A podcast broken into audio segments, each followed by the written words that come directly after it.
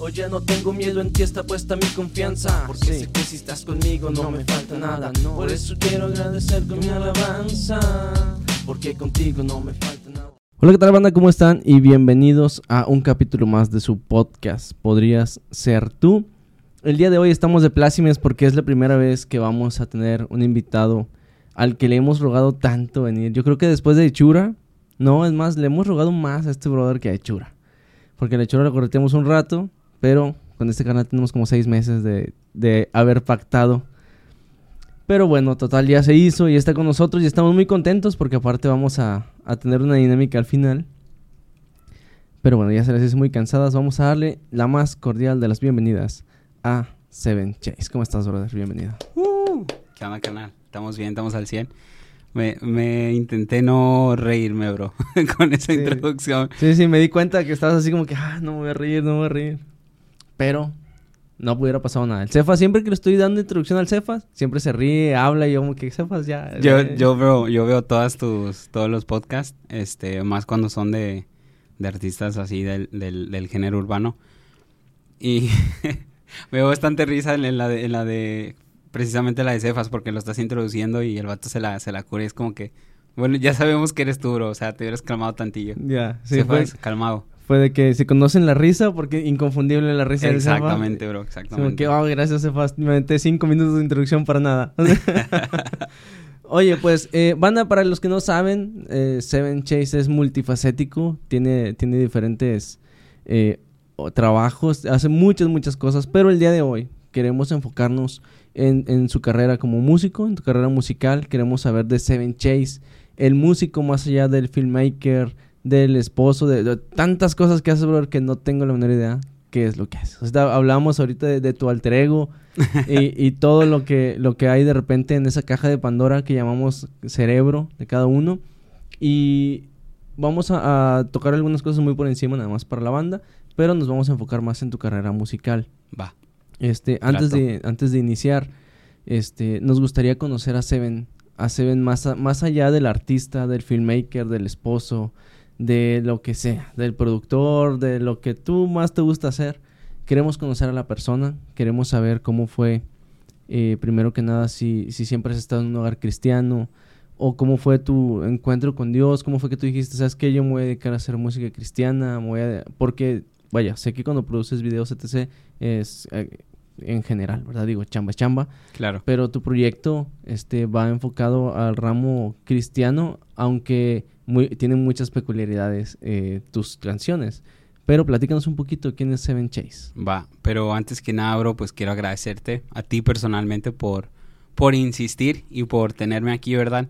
Este, la neta sí, sí se me complica muchas veces este poder cumplir con esto, pero créeme que fue un deseo.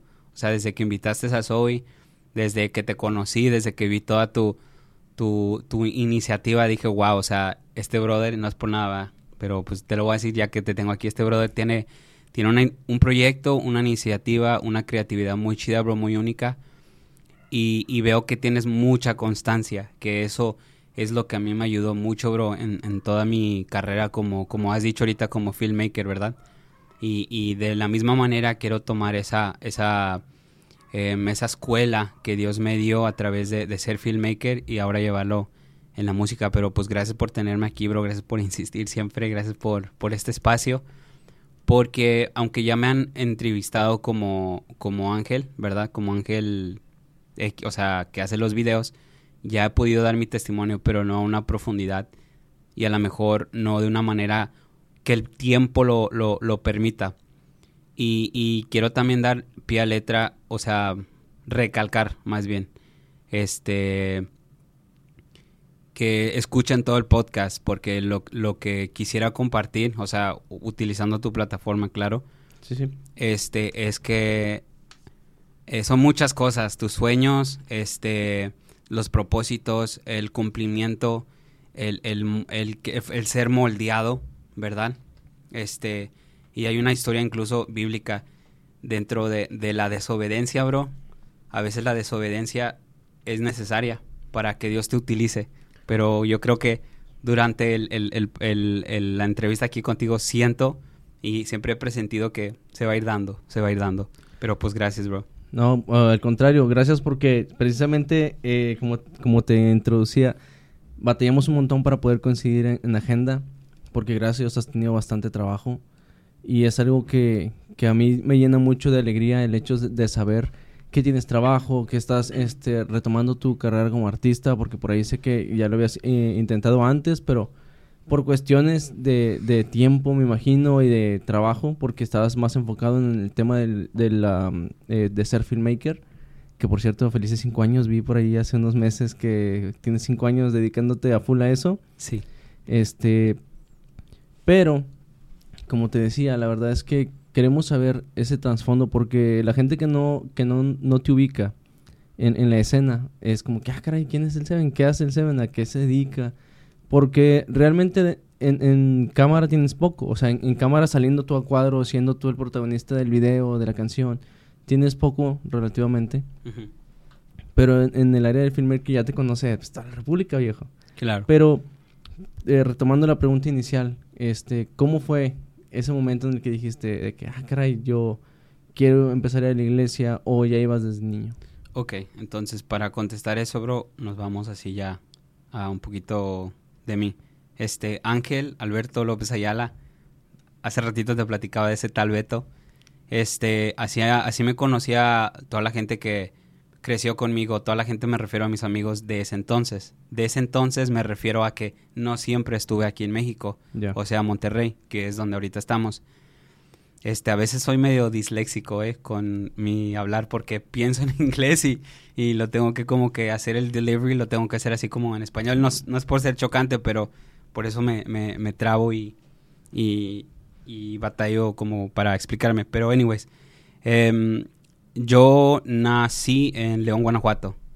Yeah. Estuve, este, porque luego me preguntan, oye, bro, ¿eres mexicano? No, sí, sí, soy mexicano. Sí, sí pues en el, en el capítulo de Soy, precisamente, este, no sé si recuerdas que te pregunté a, a medio podcast de que, hey, y, y, si no eres de aquí, entonces, ¿qué haces aquí? O Sí, sea, ¿por qué vienes para acá? Sí, bueno, este, nas- eh, soy nacido en León, Guanajuato. A los dos años mis, pa- mis papás deciden inmigrar ilegalmente a Estados Unidos, que en ese, en ese entonces tengo entendido que era excesivamente fácil, era mucho más fácil de, lo que ahorita es. A los dos años ya llegamos allá, cruzó mi mamá, mi papá, mi tío. Mi tío tiene mucho que ver en mi historia. Em, eh, pues allá fui criado. Llegamos a, a, a varios puntos de un lugar cercano que se llama Palatine, Illinois. Este, y siempre, bueno, voy a empezar, un día de estos voy a sacar un proyecto que se llama, que se llama 847, que es la lada de, Ya, ya, ya. de allá. Entonces, este, pues, al crecer allá, pues obviamente estaba rodeado de pura cultura eh, latina, porque casi siempre en Estados Unidos, cuando tú llegas a vivir a, a- allá, como que em, en Estados Unidos hay muchas, eh, como está muy, muy, como que es una palabra así como que todo distribu- distribuido. Ya, ya. Pero en, en esta colonia viven puros mexicanos. En esta colonia, en estos Sí, o departamentos. sea, lo- los demográficos son muy marcados. muy eh. marcados, bro. exa- así, excesivamente. Por eso hay mucho... um, hay mucha cultura de, de mucho... ¿Cómo se dice? Este... Que te discriminan mucho, pero es de raza a raza. El racismo. Hay demasiado racismo, bro. Este... Y casi siempre todos andan en bolita con los suyos. Eh, los boricuas andan con los boricuas. Los mexicanos con los mexicanos. Este... Incluso en latinos, bro, hay mucho racismo. ¿Sí me explico? Los guatemaltecos. Y siempre es una pelea de que se, se tiran por razas. A pesar de que todos somos latinoamericanos. Claro. Los negros con los negros. Este, obviamente sin ofender. Los americanos, los blancos con los blancos. Es muy así.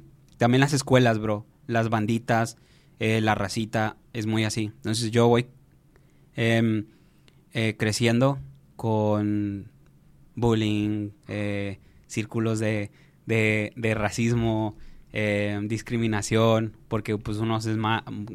O sea, los niveles económicos, no por ser Estados Unidos, no todos viven bien, bro. Claro. Algunos viven a la raya, otros viven bien por abajo de la raya, otros viven súper bien, si me explico. O sea, mucha gente O sea, viviendo eh, aquí en México tiene una idea muy errónea o es errónea o erró- Errónea. errónea de, de, de le pones así, este, eh, eh, de cómo se vive en Estados Unidos, pero bueno, no quiero profundizar en eso. Sí, digo, lo que pasa es que, disculpa que te interrumpa, pero muchos de nosotros que vivimos en este rollo de, bueno, es que tienen un familiar en Estados Unidos que les manda feria, obviamente aquí sí es mucha feria, entre comillas, porque pues el tipo de cambio y todo ese rollo.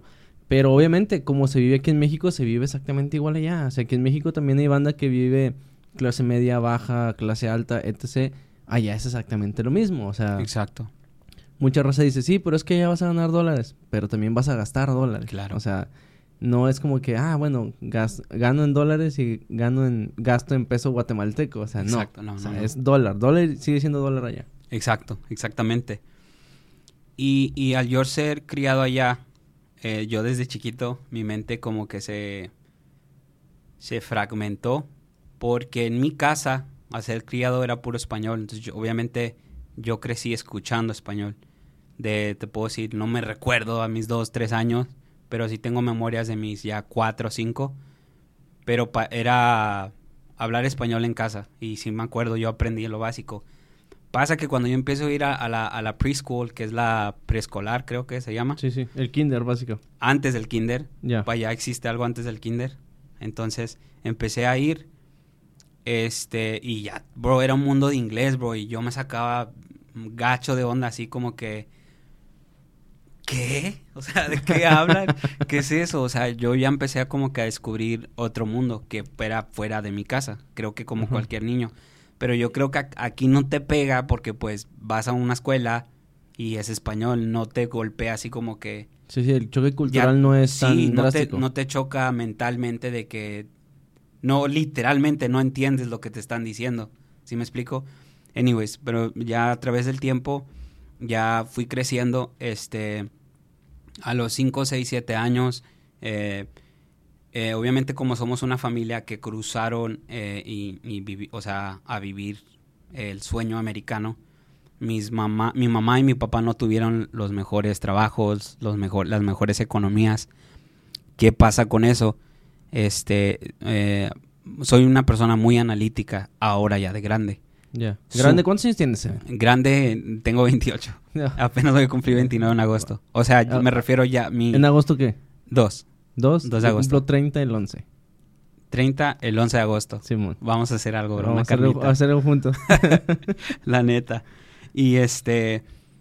Pasa que, que, puedo pensar. Yo no sé porque no me he sentado a hablar con mis papás, pero a lo mejor eso se abrió a muchas.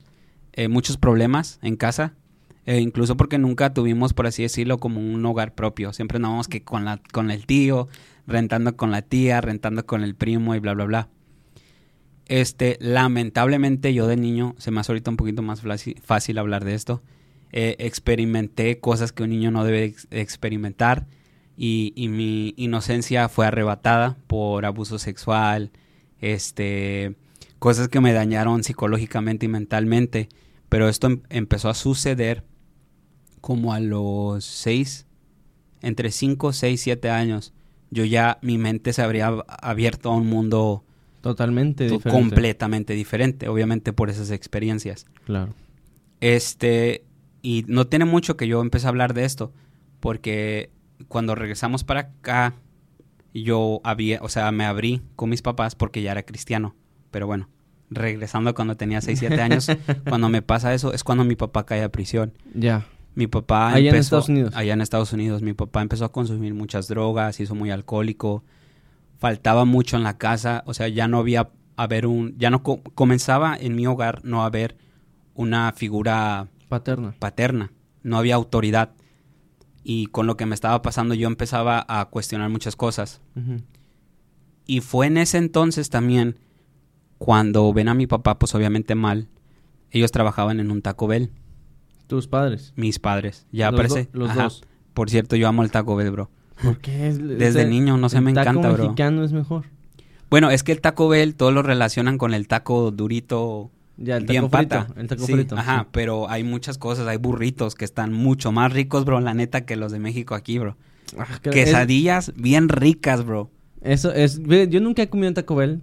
Yo, es que yo siento que Taco Bell eh, promociona para un público americano. No, bueno, ese es su error. Ajá Entonces la Es gente que- es piensa que que, el nada hecho- más venden El eso. hecho de decir taco en, en el nombre llamas más la atención de los latinos que de los latinoamericanos, ¿verdad? Que, que- que los gringos, por decirles así.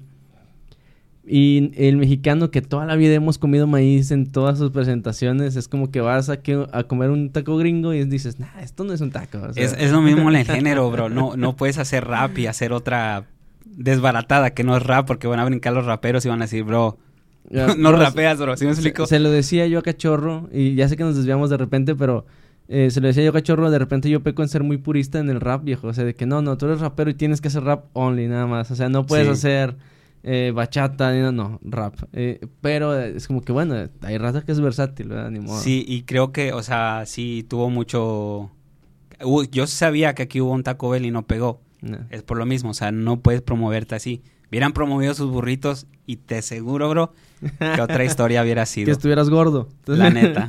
Y sí me puse gordo, pero bueno, ahorita, ahorita tocamos ese tema. Iba este, en lo de mis papás, Sí. es que, que ellos o sea, ahí trabajaban y demás. Fue en ese entonces, justamente donde mi papá estaba así súper mal y aus- ausente en casa, ya problemas económicos, este, pues todo lo que un papá con adicciones puede llegar a acarrear a la casa, ¿no? Claro. Este, de repente un día cae preso, bro. Y si mal no recuerdo, tendría que tener como unos 8 o 9 años aproximadamente. Y él estuvo preso como de 8, 9, 10 años aproximadamente. Ok, ahí en Estados Unidos. Pum, sí, desapareció. Y desde entonces, con lo que me pasó, empezábamos a ir de que a la iglesia cristiana, porque típico de todo mexicano, éramos católicos, ¿verdad? Ya. Pero Sí, la iglesia A diferencia, fíjate que sí, ahora que recuerdo, sí íbamos, bro. Nosotros íbamos a la iglesia Católica. católica, los domingos, participábamos de muchas cosas. Este, de hecho sí es cierto. Creo, bueno, en teoría creo que sí. Creo. De cierta manera sí lo fuimos. Anyways, este em, cuando pasó esto con mi padre y me pasó todo esto de niño, ya yo empezaba a cuestionar em, a Dios. Porque como invitaron, eh, antes de que mi papá cayera a prisión, invitaron varias veces a mi papá a la iglesia cristiana. Unos hermanos que se, se apellidan, la- es la familia Flores. Saludos a la familia Flores. Este, y ellos le hablaban mucho a mi mamá y a mi papá, íbamos únicamente los domingos, éramos domingueros. Ya. Este, y obviamente pues a mí me llevaban porque pues soy un niño, ¿no? Pues tienes que ir, vamos a ir nosotros, pues Claro. vamos. No tienes voz ni voto ahorita. Exacto. Entonces, súper fan de los domingos porque pues la, la escuelita de domingo, claro. Te juntabas ahí con toda la con toda la parvada de niños que sí eran cristianos. Y fue una experiencia chida porque em, yo veía niños que eran amados. Ya. Y por todo lo que me había pasado, yo cuestionaba mucho a Dios de que por qué me pasó, por qué permitiste que me pasara. Y una de las cosas más, más icónicas, bro, que me, como que me reventó en la cabeza fue el tema, este, masculino. Porque yo no quería sentirme como si estuviese confundido con mi sexualidad, ¿sacas? Ya, ya, claro. Porque yo creo que no es lo mismo, no voy a poner en menos a la mujer, pero creo que es muy diferente cuando una mujer es abusada a cuando un hombre es abusado por un hombre. ¿Sí Claro. me explico que fue mi caso y no fue una ecuación, o sea, entonces eso como que me chipió Ya. y, y Sí, digo, comenzando ah, en- a el- crecer, ajá. En el tema de la masculinidad, hay que aceptar que los hombres son muy, somos muy dados al dominio. O sea, al, al sentirme yo más macho que el, que el hombre que tengo enfrente. Entonces, eh, al, al pasarte algo así, digo, a mí no me ha pasado. Este, me imagino que te afectó mucho, tanto en tu personalidad como en tu confianza, eh, como comentabas ahorita en ti mismo, así de que, ah, ok.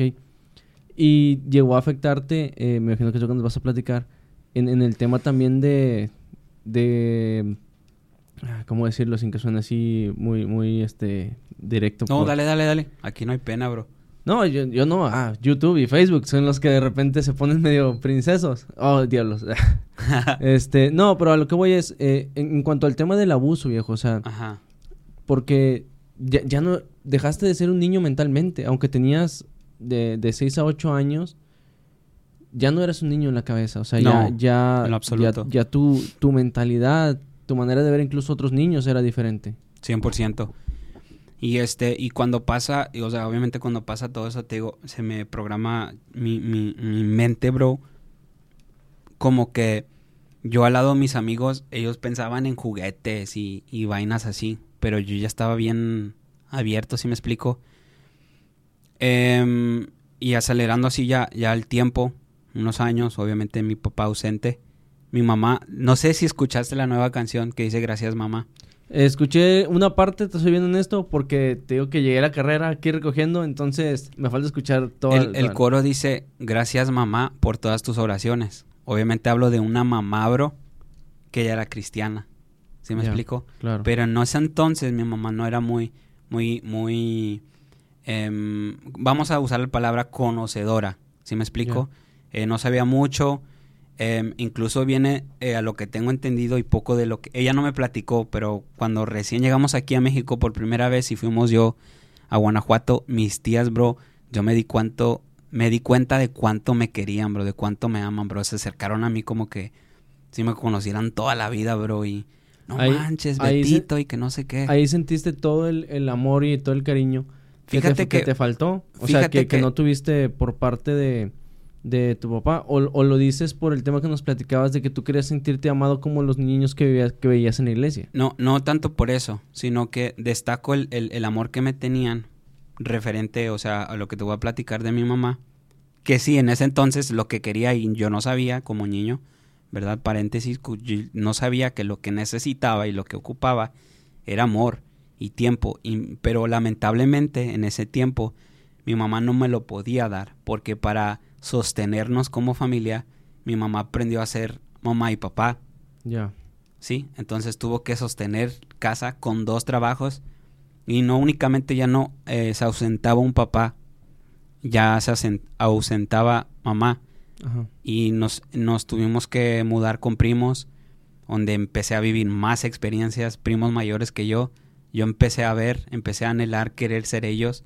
Aparte, fuimos, o sea, nos fuimos a meter a la casa de los lobos, literal, porque mis primos eran los típicos vatos de las escuelas populares, que eran, les gustaba todo el despapalle, bro, que eran bien mal rollo, o sea, eran los chavos, bro, de, de, de que prohibían, no por hacerlos, wow, súper acabada, pero en ese entonces eran como que, oh, quiero, como eres mocoso, bro, decías, pues quiero ser tú de grande, ¿verdad? Claro, claro. Porque eres el típico, típico chico rudo y todas las chavas quieren contigo, y, ¿sí me explico?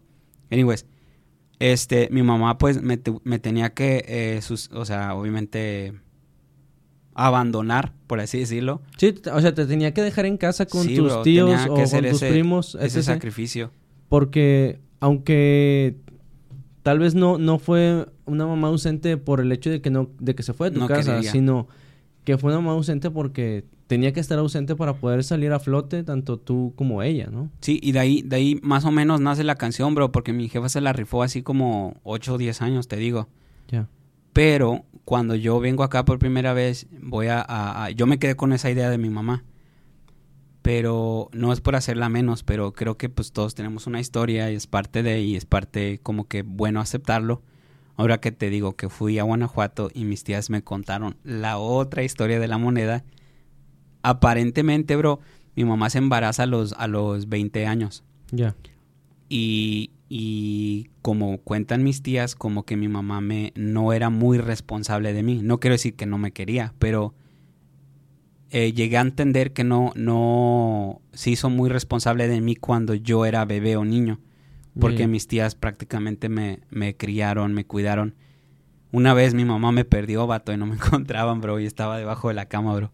¿Sí me explico? y, o sea, toda la casa vuelta loca. ¿Tus tías con las que llegaste a vivir en Estados Unidos te contaron no, estas son las que cuando nací acá en, en Ah, ya, ya, cuando naciste en Guanajuato, porque los dos años te, te, mudaste. Sí, ya cuando estamos en Estados Unidos, voy creciendo, siempre fue así también, te digo, con familiares, lamentablemente, por eso me pasó lo que me pasó, este, eh, con la misma familia, bro, o sea, eh, lección de vida para mí, o sea, en algún futuro que yo tenga un hijo, una hija, o sea, por eso creo que es muy importante este, saber dónde vas a criar tu hijo, etc, etc. Pero bueno, ya eso es otro tema. Em, me pasó lo que me pasó. En ese momento yo lo cuestionaba mucho. Ahora, en la actualidad, no lo cuestiono en lo absoluto. Es lo que me moldeó. Ahora soy lo que soy por eso. Ya. Este, eh, pasa lo que me pasó, voy creciendo, mi papá va a la cárcel, me sigue pasando, eh, sigo creciendo. Llega al- a la parte, bro, me voy a adelantar un poquito más.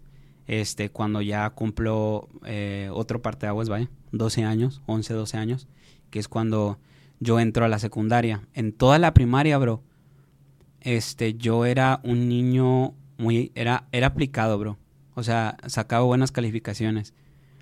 Este, y mi papá me inculcó mucho, em, mi papá, a pesar de que era bien, bien drogo, bien fumón, bien borracho, mi papá siempre le gustaba vestirse bien. Entonces mi papá desde a la escuela, eh, vete bien, tus zapatos están limpios, tu camisa está, allá no, allá no hay uniformes. Entonces mi papá me mandaba bien, bro. De hecho, checas fotos mías, aquí ahí tengo, a ver si te paso y, y pones aquí. Tenía, o sea, yo era un, un morrillo, bro, con que tenía Nikes, bro. O sea, me vestía chidito. Yo veo las fotos y digo, no manches, tenía, tenía flow desde tira- morro, bro. Tiraba más flow antes que... Sí, bro, la neta. Y yo, qué chido. Ay, un gallo. Este, qué chido, bro. y este, ahí lo agarras para meme. Este, qué chido.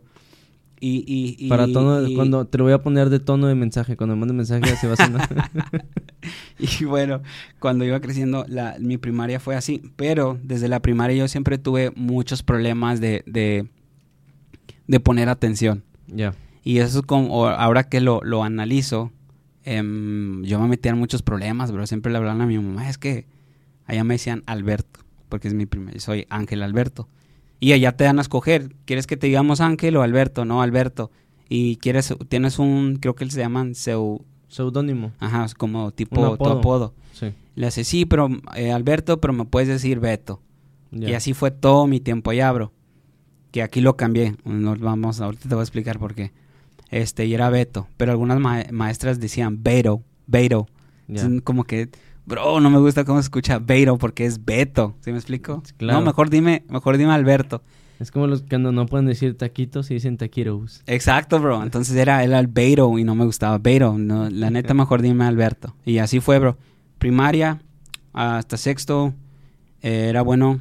O sea, era, el ro- era un robot. Yo, la neta, yo me refiero a era un robot. Eras aplicado, eras, eras matado. Es como- que yo se siento, bro, aquí. o sea, sí, pero no, no matado, simplemente yo le digo robot.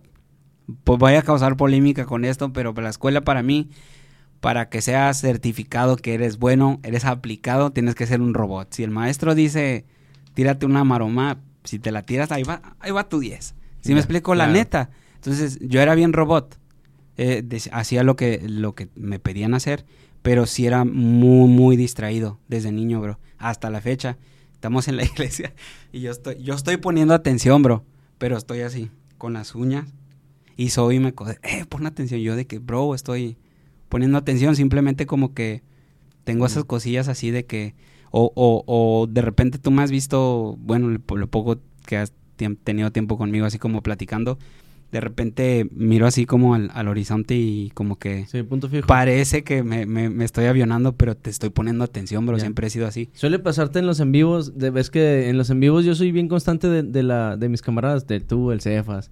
O sea, los que hacen en vivos yo ahí voy con el Jimba y pongo. Y el Jimba siempre le pa- por si- paréntesis, Jimba, estás bien guapo. Es que siempre le pongo guapo al vato, siempre pongo, ay, viejo guapo.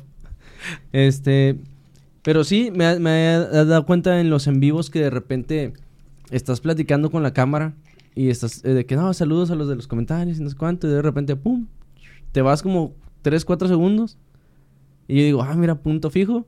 Y se digo, bueno, el, el está viendo un punto fijo y de repente aterrizas tres y regresas a la conversación. Digo, me imagino que es Ah, algo- me has analizado. me digo, es algo muy similar, me imagino. Eh, pero, pero te entiendo porque mi novia es igual. O sea, mi novia, Ajá. yo le estoy hablando y yo soy una persona que me gusta que me estén viendo. Cuando estamos platicando es como que, ah, que mírame porque aquí estoy. O sea, no estoy Sí. allá. Y ella puede estar en el teléfono, puede estar hablando por teléfono y me está poniendo atención. Y yo le pregunto algo y me contesta. Entonces me imagino que tú has de ser muy similar en ese aspecto. Sí, sí, sí. Em, tengo algo que, que em, para que yo preste atención, o sea, no significa que no preste atención, pero ahora lo entiendo, pero me tenía que llamar mucho la atención, bro, para desbloquear un superpoder que tenemos que se llama hiperenfoque y encontrando eso, te enfocas, bro, y te haces una bestia en lo que sea que estés Claro. estudiando o llevando como un hobby o algo así. Sí, es como es como liberar esa mini pasión para ese momento, o sea, es como Sí, es como llegan y te pican el botoncito de que sobres, concéntrate, absorbe todo lo que tengas que absorber y hazlo bien. exacto. Y, y, y en ese entonces yo me distraía mucho cuando algo no me llamaba la atención y resultaba que me ponía a dibujar. Y des- desde la primaria me decían muchas las maestras, ah, pon atención, pero cuando entres a la secu, este, deberías de tomar arte. Y dibujaba mucho, pero dibujaba mucho y, y siempre las maestras se vivían este, dando, reclamándole a mi mamá, no, es que su hijo no pone atención y, y cuando no pone atención se la pasa dibujando. Entonces desde niño como que ya era como que muy creativo, Ya. ¿sí me explico? Los, los artes de las canciones las haces tú entonces a mano. No, No. pudiera, Esto estaría bien. pudiera, pero Dios me, me está enseñando, bro, a, a delegar Delegar. cosas para no hacerlo yo todo, Ya. que es cosa que estoy aprendiendo a hacer. Sí, porque Este- o sea, al ser tan perfeccionista, eh, me imagino que eres igual que yo en el podcast, soy bien exagerado, viejo. O sea, la, la, mucha de la raza que ve el podcast, primero, gracias por, por verlo y por escucharnos. Este, no se da cuenta de, de lo que hay detrás, ¿verdad? Pero yo soy bien así de que no, tiene que salir bien, tiene que salir bien, hay que hacerlo así, hay que hacerlo así. Y estoy en las ediciones y estoy cortando y pongo y quito y no me gusta esto, mejor déjame lo quito y lo pongo acá. Y me imagino que te pasa lo mismo que me ha pasado a mí, que quiero hacer todo para que salga bien y de repente me encarto con muchísimo trabajo y es como que ya no tengo tiempo de hacer nada, porque tengo tanto trabajo que no puedo hacer nada. O sea, Eh, sí, no sé si te ha pasado, o sea, el- el- Pues, en mi caso sí me pasa, bro, pero a veces también me pasa mucho que eh, no sé cómo se diga en español o en inglés, pero a lo mejor tú sí sabes, es pro- procrastinate. Es como de, sí, lo procrastinar. ajá, lo puedo dejar para otro momento, pero en el aspecto de que por querer hacerlo bien. ya, Ahora me pasa eso mucho. ya, ya. Sí, Este, o sea, pospones. Sí, eh, no por trabajo. flojera. No, no, no por flojera. Porque, porque en este momento, yo soy así, bro. Y ahorita lo van a saber por qué me tardo mucho con videos. Sí, sí. toda, la raza va, de- Simón. se ven me debes ¿eh? Sí, neta. Sí, sí, todavía me pasa, bro. Si yo siento mucho, bro, trabajar en este video, aunque deba este primero, yo hago eso, man. Le, o sea, ok, voy a trabajar. Ya, porque lo vas a hacer excelente. Porque es un... Así funciona mi mente, bro. ¿Sí me explico? Yo no puedo forzarme. Lo he hecho. Ya por cuestión de que... Vato, necesito el video. Que... Ah, bueno. Deja cachorro, Ah, bueno. deja el cachorro ¿Sí en paz, no, no es por él, por, por otra racita. Y esas son palabras bonitas, bro. Me... Hay brothers que se han bajado de la cruz, bro. Que son brothers. Se Sí, bajan de la cruz, bro. Y digo, ah, bueno, está bien.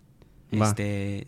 No, no le digo, no, que la tuya y que... No, no, está bien, me... ok. Está bien, o sea, tus sentimientos hacia mí, está bien, perdóname, bro. Pero no me pongo a, a explicarles de que, bro, no, me, mira, es que yo soy así y no. Bueno, es tu opinión, tú piensas así de mí, está bien. Aquí está tu aquí está tu proyecto, trabajo, aquí está eh, tu primero tu, y tu último. ¿Sí me Ya, explico? Porque, claro, sí, sí. porque eh, me gusta mucho que me dejen a mí fluir. Y la neta, si, si, si, si no lo siento trabajar, no es porque no quiera. Así, la neta, sí trabaja mi como... Mi, mi, mi mente, mis No, rolas están igual, bro. Una disculpa por los perros ahí de fondo. y ni se escuchan. De repente se llega a escuchar uno que otro, por eso siempre digo una disculpa por los perros. Entonces, eso lo descubrí, bro, ya de, de, de morro. ¿Sí me explico? O O sea, sea, yo desde- sí quería hacer mi tarea, Ya, pero Pero- este dibujo, en este, eh, ahorita me necesita. Y es, me regañaban, bro. O sea, es, es algo... Es que es algo, o sea, es, es un talento nato que tienes, el, el arte, entonces, desde pequeño, en, en toda la, en cualquier expresión. O sea, porque si eh, dibujabas, me imagino que lo sigues haciendo. Eh, Tengo años que lo dejé, bro. ¿Y por qué? Y acabo de subir una historia como hace un mes. Fui a... Bueno, el, el arte de cachorro Ajá. fue mi primer arte dibujado a mano en... Bueno, Como en 10 es- años, Es, es que por eso, yo, por eso era mi comentario, porque yo sé, porque si viste el podcast de Cachorro de dos horas y media, estuvo chido, porque hablamos Sí, de, no, de me lo aventé todo. Estuvo chido porque hablamos de todo el álbum, o de la mayoría de las canciones del álbum, pero cuando le pregunté por el arte, fue muy honesto en decirme, ¿sabes qué? La neta, todo lo hizo el Seven. O sea, si rebotamos algunas ideas. Sí, sí trajo otra idea. y, y iba a ser esa idea. Pero en ese momento, no sé por qué me, me Sí, apareció el, el esto. foco, ¡pum! Lo empecé a ver y la neta, esa es una idea que yo tenía para un, una portada mía. Yo no, yo no soy así, bro, y él te lo podrá dejar saber. Yo no soy de que, yo no me, incluso muchas ideas mías, bro, yo las delago. Así, este, pum, no, ¿sabes qué? Mejor, creo que le quedaría mejor a esta persona, vamos a, Ya. acá, ¿sí me explico? Sí, sí. Eh, y así soy en varias cosas. Eh, mi- y, y en ese entonces le- el- no- lo entendía, ahora lo comprendo, no es algo malo, pero ya me tachaban de, de, de no ser un robot, entonces como no, no era dentro del sistemita que ellos acostumbran de que los niños hagan lo que se les pide, pues yo era malcriado, no era, no ponía atención, ya, ya. no recibía bien, em, mm, ¿cómo se llama? Dirección, eh, eh, tienes que hacer esto. Claro. Yo sí. desobedecía, bro. Era un desobediente. Ya. O ¿Sí sea, no, seguías mucho la disciplina en ese momento. En ese... Eh, bueno, esa es una buena palabra. Era indisciplinado. Ya. ¿Sí me explico? Y, y lastimosamente creo que eso, como antes, no, no, no era mal visto. em, es como decirle, bro, a alguien de una silla de ruedas, tonto, camina, ¿por qué no caminas? O Ya. sea, yo lo veo así, bro. O sea, no puedes regañar a alguien que tiene esa... em, Condición. condición, bro. ¿Sí me explico? O sea, Y, no me... o sea, me- me- lo que me hace mucho es cómo no te llegaron a diagnosticar que eras autista. Porque al no, o sea, digo, no sé si alguna vez te hicieron algunos exámenes o algo ahí de, de, de Kiss, algunos test, qué sé yo. en pero- la prepa, pero bueno, Pero, se pone chido en la prepa, bro. pero nunca, o sea, ¿a, a qué voy con eso? Porque hoy hay, y, no son, no es excusa, pero hoy hay mil y un cosas para justificar a los niños en las escuelas, de que tiene déficit de atención, que tiene esto, que tiene que, todo, o sea, que tiene autismo grado punto cinco. Aunque ¿Qué sea es? mínimo o ¿Qué, bien ese-. ¿Qué significa? No, pues simplemente que no le gusta trabajar en equipo. No, es un huerco envidioso y ya. O sea, en mis tiempos era el niño no jale en equipo, está bien, es envidioso que jale solo. O sea, pero eran Pues, otros es tiempos. que sí, eran otros tiempos y no, y no diagnosticaban el comportamiento. ¿Estás de acuerdo que la psicología es el estudio del comportamiento del ser Claro. humano? Entonces, como no estaba tan desarrollado em, la psicología, pues era un huerco Chiflado. Chiflado, es lo que era. chiflado, diga, no quiere jalar en equipo, ya déjenlo ahí solo. y era la solución fácil, bro, para no tener que como que, déjame te apoyo para corregir eso, Ya, porque no es lo que estás haciendo no es saludable. claro. Este, de hecho, recientemente empecé a ir a una, una psicóloga para yo tratar todo eso. Porque en mi mente últimamente como que en- estoy comprendiendo. Es como, es como ir con un mecánico, bro. Puedes ir con dos tipos de mecánicos.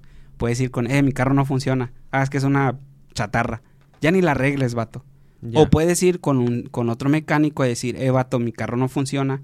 Y decir, eh, y ese mecánico te va a decir, mira, para encontrar el problema hay que conectarlo a la computadora Para poder arreglarlo. De lo contrario, no te lo va a poder arreglar. ¿Y quién es esa, qué es esa computadora? Pues el estudio científico del comportamiento humano para que tú puedas eh, diagnosticar qué es lo que tiene el carro y por ende, si decides arreglarlo, pues poder arreglarlo. Claro, sí. Entonces yo tengo como que esa mentalidad en ese aspecto. Y que aclarando el, el punto de ir a terapia, ya no este, existe este tabú de que a terapia nada más van los locos. O sea, ir a terapia es bastante saludable porque a veces hay, hay cosas, y se va a escuchar un poco mal, pero que no puedes contarle ni a tu familia. Porque la familia tiende a juzgarte en, en automático. Pues diciendo, es eso que te digo, No, bro, es es el típico mecánico. eh, le dices, oye, es que no, pues es que esto, y es que estás haciendo esto, y es que aquello. O sea, sí, ya sé, pero escúchame primero. O sea, muchas veces es eso, simplemente tener a alguien, alguien con quien hablar, alguien que te escuche. Y, y muchas veces recurrimos a, a los profesionales en, en el ramo, porque no es que tengan un hilo negro y que tengan una libreta con todas las respuestas, pero precisamente su experiencia les da para darte una respuesta en donde vas a estar tranquilo y lo que te van a, porque supongo que te ha pasado que te dan un, un comentario y hay veces que ni es tan malo el comentario, es un comentario random, pero lo traes todo el día, todo el día, todo el día, todo el día, todo el día, todo el día, te duermes, te despiertas y otra vez y otra vez y de repente tienes cinco días con ese comentario random que el- la persona le dijo X y tú lo traes y lo traes y de repente te llega a afectar ese tipo de comentarios, ¿no? O sea, Sí. entonces, hay veces simplemente que necesitamos ir con una persona que sepa eh, darnos la información de la manera adecuada. Claro, y, ahora yendo, entendí que, de hecho ya, o sea, en la prepa me forzaron a ir. Ya. ¿Sí me explico? Ahorita está, es más como porque estoy yendo, em, obviamente, es, para mí la, eso, eso de, de, ir a, con una psicóloga es, es como que muy, muy a base de computadora. Gracias a Dios tengo un fundamento espiritual que sé cómo, em, eh, por así decirlo, como trabajar mi, mi, mi persona, tanto en la fe, tanto en mi espiritualidad, tanto como con Dios, con Jesús, mi ancla, mi cimiento, ¿sí me explico? Pero nada más es como que siento que, que, que, que eh, Jesús siendo el mecánico, obviamente Dios, el Espíritu Santo siendo el mecánico, para yo poder poner de mi parte tengo que comprenderme, entender qué me está pasando, qué pienso, por qué lo pienso, por qué lo hago, para ya no hacerlo. Y algo que he aprendido recientemente este, es que no se debe de trabajar la palabra. Eso es malo y eso es bueno. Cosa que, que en el cristianismo que hacemos, bro. Sí, sí. eso es malo, eso es bueno. Y, y, entendí que dicen, es, todo eso está a base de, de opinión. ¿Sí me explico? Yo te puedo decir, vato, tu audio está mal, pero esa es mi opinión. Claro. ¿Sí me explico? Em, y que mejor se utilice el término eso no es saludable y eso es saludable. Eso te va a guiar a saber realmente, justamente qué sí es bueno y qué no es malo. No a base de opinión. Y que también... siendo justo, teniendo ese balance de que, no, la net, pues la neta sí. Y que, que, perdón que te interrumpa, pero es que también siendo, si lo vemos desde el lado humano, totalmente humano, dejando a Dios de lado, que no, obviamente no lo vamos a dejar de lado, onda. O sea, claro. Es, eh, no es el hecho de, de, esto es bueno o esto es malo, sino que humanamente, si yo te digo, Seven, no hagas esto porque es malo, ah, qué caray, a ver, no, no, no, es malo para ti. O sea, porque nuestra, nuestra propia carne dice, porque es malo.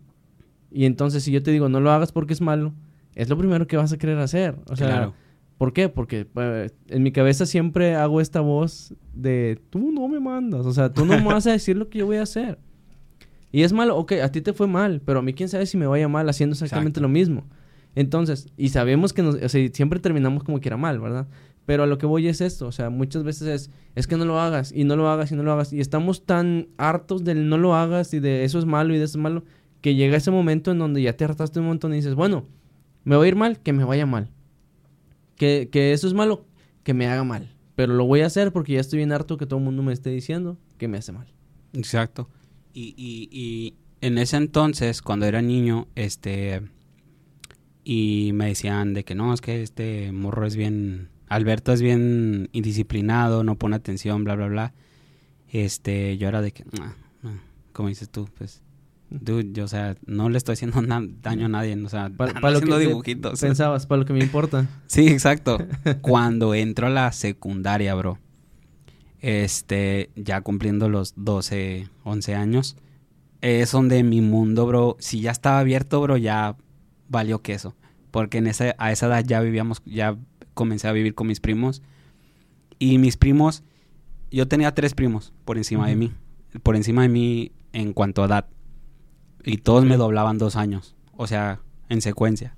El que me seguía tenía 14, el que le seguía tenía 16, el que le seguía tenía 18. El 18 ya andaba tomando, fumando y peleándose. El otro ya comenzaba a pelear, pero ya tomaba y fumaba.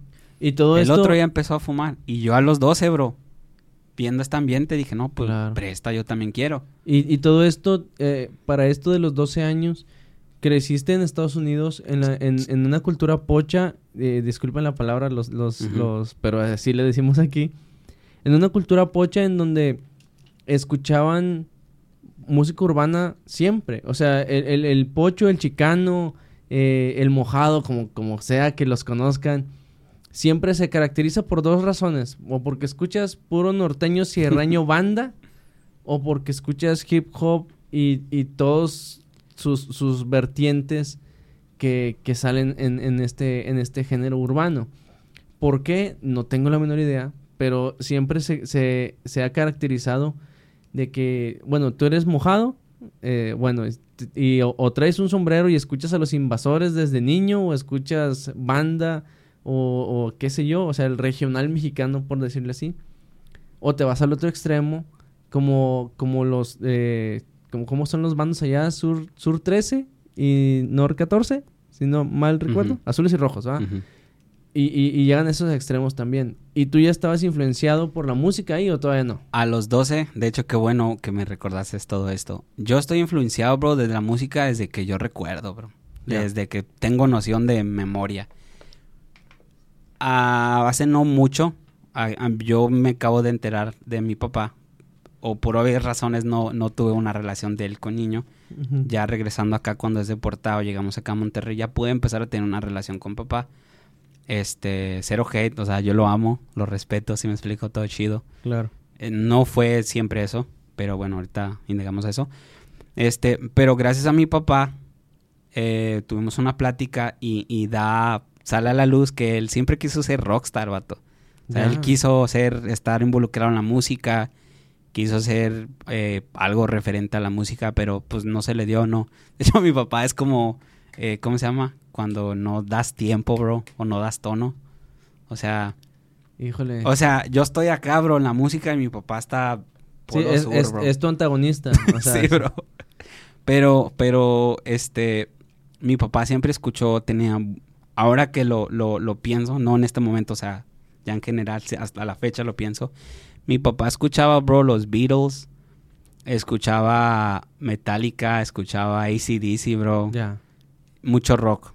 Por ende, por algo me gustaba el rock. También escuchaba a mi papá mucho Los Temerarios, eh, Tigres del Norte, escuchaba muchas rolas regional de ese entonces. Claro. Digo que siguen siendo clásicos hasta hoy, ¿verdad? Uf, durísimos. Entonces yo crecí con todo eso, bro.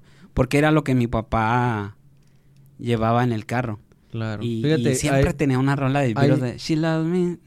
Na, na, Y yo iba, yo iba, estaba en morrillo, bro. Y yo de que, o sea, desde morro me, me, me, me estoy... Mi papá, bro, mi papá no es de poner, eh, eh, poner la, la, musiquita en una bocinita. No, mi papá necesita que esté... Que el vecino... Machinzote, bro. Que el vecino se dé cuenta que tu papá anda de buen humor. La vecindad, bro, la colonia, o sea, todos, bro. ¿Sí me explico? Claro. Así era mi papá, bro. Fíjate, te iba a comentar, no sé qué tan fan seas tú de, de este brother, pero Adrián es un rapero que en su, en su apogeo fue, pues, famosón, un freestyler. Es un rapero chilango, Adrián con H, no sé si lo ubicas. Este fue... Ah, fíjate que no lo ubicaba, pero por Capi sí, sí lo, lo ubiqué. Ya, bueno, el primer campeón nacional de Red Bull Batalla de Gallos, Adrián. Ahorita no me gusta su música, pero en su momento él hizo una canción que a mí me hizo pensar mucho y se llama Yo crecí, canta con HP en esa canción y este y dice eso precisamente que nosotros los mexicanos es muy raro que el que te diga, ¿sabes qué? Sí, yo crecí escuchando Snoop Dogg, yo crecí escuchando eh, NWA. Ah, perdón, mira, ya, no, ya me ando distrayendo, bro. Porque, nada, bronca. Porque precisamente nosotros crecemos con lo que se escucha en, nuestro, en nuestra casa, con lo que escuchan nuestros vecinos. Eh, me imagino que te, de repente te ha pasado que vas pasando por una calle y escuchas una rolita de los temerarios de hace quién sabe cuánto y te la sabes. Porque es como que ah, es lo que ponía el viejo cuando estábamos en casa. Y, y todos tenemos un recuerdo. Yo de repente voy pasando y ponen... o ponen, no sé, una vallenata, viejo. Y de repente me acuerdo cuando yo era morrillo y está en casa de mi abuela. Porque yo ponía, porque los, mis vecinos eran muy dados a poner vallenato. Sí, bro. Entonces yo decía, no manches, y me acuerdo, ah, con esa rola me acuerdo que un día estábamos jugando fútbol y rompimos un vidrio.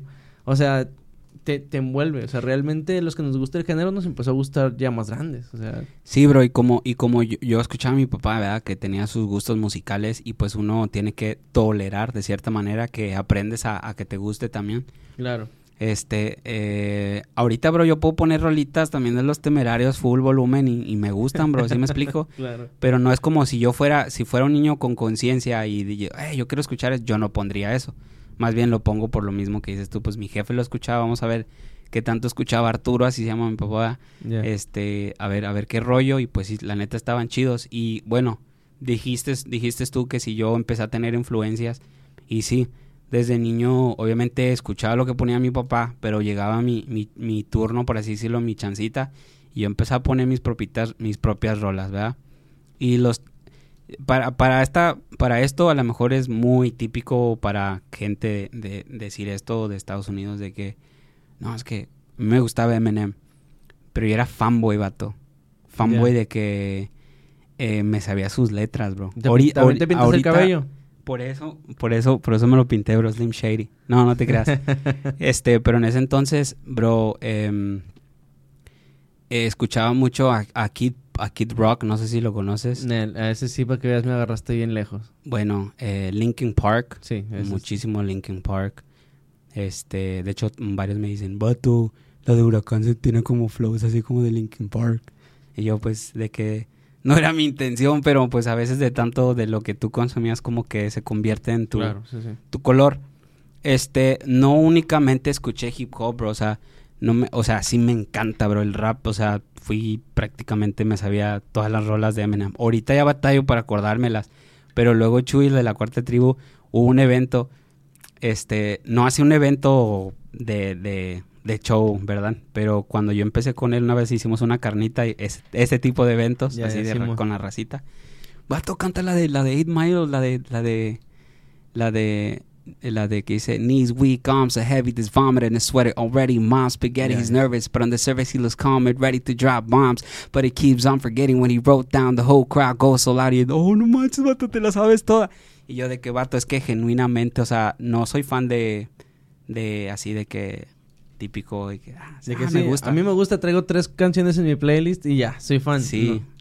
Y hay otra que me gustaba mucho de que, Haley, I know you miss your mom and I know you miss your dad, but I'm gone and trying to give you the life that I never Yeah. had. I can see you sad. Todas esas, y me gusta, o sea, me gustaba mucho, man. Y entonces yo como que, el yo memorizarme sus rolas siendo un niño, porque yo era un niño, bro. O sea, que, sí, no sé qué año salió ese álbum, bro, pero si lo checamos, de haber tenido como unos 11, 12, 10 años. Y ya me sabía sus rolas, bro. Este, y sí, escuchaba, empecé a escuchar mucho rap noventero, que es Mob Deep, no sé si conoces a Mob Deep, Boom Bap, bro. Este, Snoop Dogg, obviamente.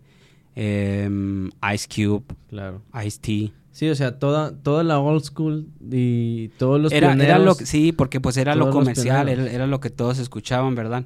Sí, porque, o sea, había, no sé, te tocó entonces la época de Mike Jones y de todos ellos, ¿no? Who Mike John, Simón. Ese, todo eso, bro. Entonces, sí, siempre fui, sin saberlo, muy como que orientado a la música. Yo no puedo ir a la escuela, bro, sin mi MP3. Obviamente MP3 aquí yo creo que se llegó a ver un poquito ya más No adelante. manches, o sea, tú tenías MP3 y aquí estaba llegando, ¿qué será? el Disman, yo El- creo. Los Dixman. Es que aquí... eh, Bueno, yo también llegué a ir en la primaria. Yo me iba con mi Disman. Con no, mi yo en la y mi primaria yo, en, en la primaria yo iba a Walkman. Mi Walkman. que- yo pasé era- por Walkman, Disman, MP3. Que la neta el Walkman estaba chido porque te avisaba cuando ya ibas a Nostalgia. bailar queso. O sea, te avisaba cuando... Vato, por eso tengo este que era. eh, déjalo. Yo tengo uno, bro. Un, un Walkman. ¡Qué chidote! Mira, Está más chiquito, ya no le encantó. No, esta- esta es Sale una- en el video de Chris. esta es una, una, una grabadora, viejo. Ajá. Pero me da toda la nostalgia. Quiero conseguir un tocadiscos. Fíjate que yo quisiera, y te- bueno, no, mejor no lo voy a decir porque luego me copian.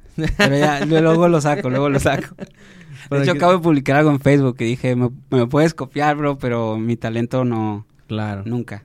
Pero, Pero, sí, o sea, a- bueno, a lo a que- los- te, a los te 12 entiendo, sí. te entiendo lo que dices de, de el tema de la nostalgia de la música, pero el hecho de que vivieras en Estados Unidos que van, en, hablando tecnológicamente, si van adelante de México mínimo tres años, o sea, mínimo, o sea, ahorita yo creo que a lo mejor más, pero en aquel entonces sí eran de que tres años y tú ya ibas consumiendo todo el tiempo música, o sea...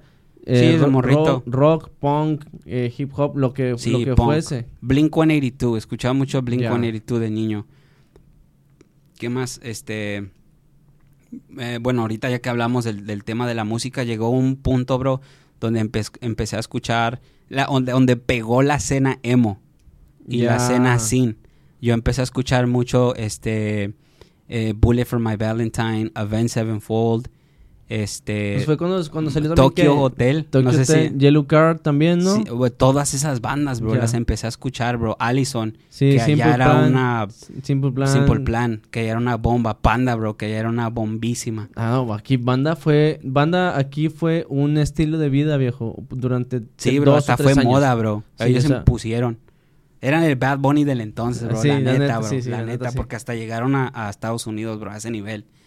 Este, Avril Lavigne, pero no mucho, porque era más como para la- Ni- es las que era, niñas. ah, es que antes, ahorita ya no, ahorita todo es como eh, qui- todo el mundo quiere hatear gente. Pero antes estaba muy marcado de que estas bandas son bandas de, de adolescentes. Había, bro, había tribus, bro. Ajá. Así, tribus urbanas de esa banda, bro. Exacto, sí, o sea, era de que aquí escuchamos punk, a lo que le llamábamos punk en México era Motel, Panda y eh, Allison. Sí. Era el, el punk de, de aquí. Y luego estaban las niñas que, que escuchaban a Avril Lavigne, que escuchaban a, a, um, Había otra, otra mona también ahí que, que la movía machín, que tenía un grupo y empezó a salir Velanova, empezó a salir Tokyo Hotel, o sea, y, y era el otro grupito. Y luego había otro grupito que, no, nosotros somos más fan de Panda porque nada más escuchamos Panda. Y ustedes le varían en otras bandas. O sea, entonces empezó a, a hacerse un movimiento bastante machín Sí, bro. Muchísimo. Y luego salió un grupo que a mí me... me me hice súper fan. Se llama Escape the Fate. Y era, sí, era, era muy como que... Era una fusión de muchos tipos de rock. Entonces la- lo, lo dijeron diferente. Mi tío, ¿te acuerdas que te había dicho que mi tío... Tiene mucho que ver mi tío, bro, porque en ese entonces mi tío era muy ravero. Iba a los raves, iba a antros, esas vainas. Y él escuchaba mucha música electrónica. Es donde yo empecé a conocer a, a Benny Benassi, Bass Hunter, este... em, ¿Quiénes son más viejitos, bro? ¿De los Ayúdame, DJs? sí. Eh, estaba DJ Psycho, que es, de los... Era música super psycho. Sí, y luego fue cuando empezó a entrar Tiesto, pero... Tiesto, bro. Wow, bro. Para mí era como que... pff, si me explico, me empezó a romper la cabeza todo. O sea, siempre, nunca... La única música que creo que no escuchaba eran corridos. Porque el- ah, incluso el duranguense sí lo escuchaba. Escuchaba bachata, bro. Machina Aventura era súper fan Aventura. Es- Machín. sí, entonces siempre tuve la música, bro. O sea, había algo que me... Me, como que... La música a mí me... me, me cimentaba, o sea, podía tener el hiperenfoque que tenía, o sea, que te decía, si me sentaba, ponía y... O sea, era, Pero- me entraba en ese hiperenfoque. Y fíjate que es, es muy curioso porque eres el primer eh, artista urbano que me dice, sabes que yo escucho o escuchaba otros géneros o soy influenciado totalmente por otros géneros. Porque la mayoría tratamos de, de- de no salirnos como de personaje de que digan, ah, no manches, Jadiel siempre ha escuchado rap. Y no, o sea, yo soy bien salsero, vato. A mí, a mí me encanta la salsa. O sea, eh, creo que salsa fue lo que no escuchaba, bro. Eh, wow, y a, y a mí me gusta muchísimo la salsa y, y tiene, para mí la salsa tiene mucho, mucho que ver con el hecho de que es muy fusionable con todo. Sí, súper. entonces eh, yo escucho mucho salsa, escucho eh, cumbias, escucho, obviamente escucho rap Claro. y, y es muy extraño porque yo casi no escucho trap. O sea, yo escucho rap, pero el trap eh, me gustan dos, tres canciones, por poner un ejemplo. Y me he dado cuenta que ahora mucha raza que, que le gusta el trap piensa que ya se la sabe todas. O sea, de que no, ya, yo soy bien... La generación ahorita de, de, de, de artistas, bro, que, que quiero decir que nacieron, o que su amor por la música nació durante el trap, nacieron muy cerrados, bro. En Estados Unidos, muchos de los artistas de trap, bro, le tiran a leyendas. O sea, dicen, nah, yo no escuchaba ese vato. Pasa infinita veces, bro, en, en, en, en entrevistas que le tiran, bro, a así... No le tiran, o sea, pero les... le- descreditan. Los hablan con, des- con desprecio, como que... "Eh, Sí, bro. Y antes- como que tú qué, este, viejón o algo así. Es como Claro. que, vato, no manches. Oye, O yo sea, soy... si, si por él, oye, ahorita estás aquí, Claro, bro. Si eres, no, no hubieras e- existido. eres la evolución de lo que él empezó. O sea, básicamente. Bro, yo soy, yo soy mega fan de, de todo lo que es eh, los exponentes de la old school. Para mí, este, uno de los mejores escritores eh, siempre de, de la historia para mí ha sido Tupac. Y tristemente, pues murió muy joven. Pero, ¿a qué voy con todo mi comentario? Cuando, no sé si supiste, me imagino, y fuiste parte de, del hermoso show del medio tiempo del Super Bowl. Uf. ¿Y Fíjate, no, cómo estuve- fue- no estaba en casa, ¿Cómo pero fue lo vi. criticado, viejo? O sea, porque fue como que, ay, puros éxitos viejos, pura música vieja. Y yo, o sea, ¿qué esperabas, viejo? Que, Bro, es que la, la generación actual es como que trap, o sea, trap para adelante, bro, ¿sí? Trap, K-pop y pues eso es lo que escuchas ahorita. Sí, no quiero decir reggaetón porque reggaetón pues no, eh, va más allá del trap. el- sí, vamos allá. Y aparte el reggaetón, aunque no soy muy fan del reggaetón, hay que aceptar que, que viene... O sea, no, me gusta, dice el cachorro. Todos tenemos este gusto culposo de tener un reggaetón en nuestra playlist. Sí, claro. Yo soy... reggaetonero Yo soy reggaetonero de closet, lo acepto. Así, así decimos nosotros. Pero, este... El reggaetón viene picando piedra muchísimos años Sí, atrás. bro, O sea, muchísimos. eh, yo creo que em, empezó muy similar al rap en, en, en época, pero el rap, por el hecho de que fue el gangsta rap lo que lo hizo a conocer, fue primero su boom. Y el, Sí. y el reggaetón viene... De hecho- Y ahorita es- creo que es el género más escuchado a nivel mundial. De hecho, acabo de, de tirarme una entrevista. Me encantan las entrevistas, bro, porque siempre hay oro. O sea, siempre alguien escupe un, un orito de, de un minuto, de 30 Claro, segundos, sí, de sí, 10, sí. de 20, pueden ser hasta de 10 minutos. Y me acabo de tirar este una, una entrevista de un productor, de, obviamente de Puerto Rico, que resulta que él comenzó como a los 12, 15 años, bro, a producir, bro. Y él, él es parte, no sé si llegas a escuchar ese disco, se llama Sangre Nueva.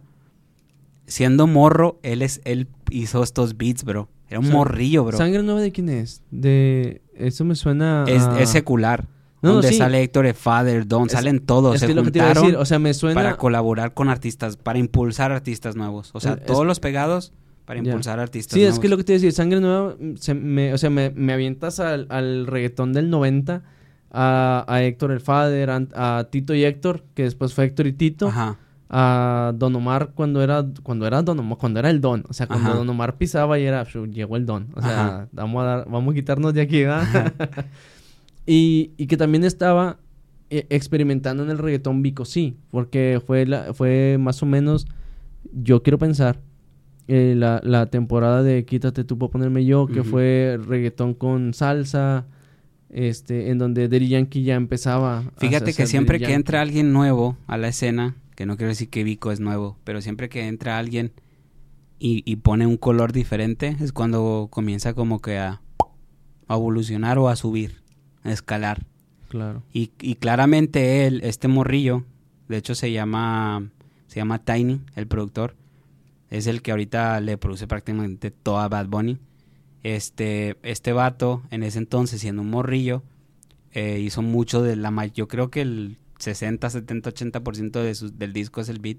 Vienen muchísimas rolas. Es como una hora de rolas. Entonces, si las rolas duran como 3 minutos, son como claro. Unos- casi ¿qué qui- te 15, gusta? 20 Unas- rolas. Sí, Ajá. unas 23, 24 canciones. Algo así. mínimo. Este, y él vino a innovar, bro, y le preguntan por, o sea, ¿por qué tu sonido suena tan diferente? Dijo, lo mío, yo fui el primero utilizar, para, fui el primero en utilizar mi dislexia, fui el primero en, utilizar eh, percusiones, o sea, drums de, de hip hop americano que usaba, ¿qué te gusta? Este, porque yo lo escucho y lo suena que usaba 50 Cent en ese entonces Ya. que usaba este eh, Dr. Dre en ese entonces, ahorita que hablas de toda la escena gangsta, usaba drums de gangsta rap en reggaetón, vato. Que están, de hecho, escuchas ese disco y se escucha bien ponchado a lo que el reggaetón acostumbraba a hacer, que estaba más mixto como con, con guitarristas, el tipo, el típico tum pam pam, pum pam pam pam, pum pam Claro. pam. Sí, Sí, sí, que era, sí. era, era el, el- donde chanteaban, ¿sí me explico? Y ahora ya era más gangsta. Y cuando en- en- entiendes eso, dices, ah, con razón, Héctor el Father se presentaba bien gangsta.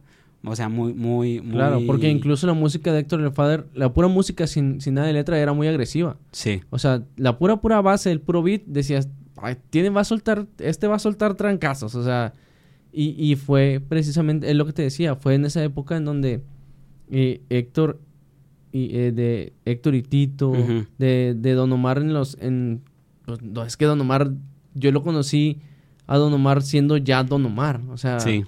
porque yo, yo siempre he sido de la idea que Don Omar nació famoso, el desgraciado. Porque, porque Don Omar muchos años hizo lo que Daddy Yankee ahora. Mm, Dime un año en donde Daddy Yankee no tenga un hit. De los últimos, de los últimos 10 años, dime un año donde Daddy Yankee no tenga un hit. Siempre tiene que tener uno. Y Don Omar fue eso del 90 al 2005, más Ujú. o menos. Que tenía un hit, Don Omar. Que un fit con aventura.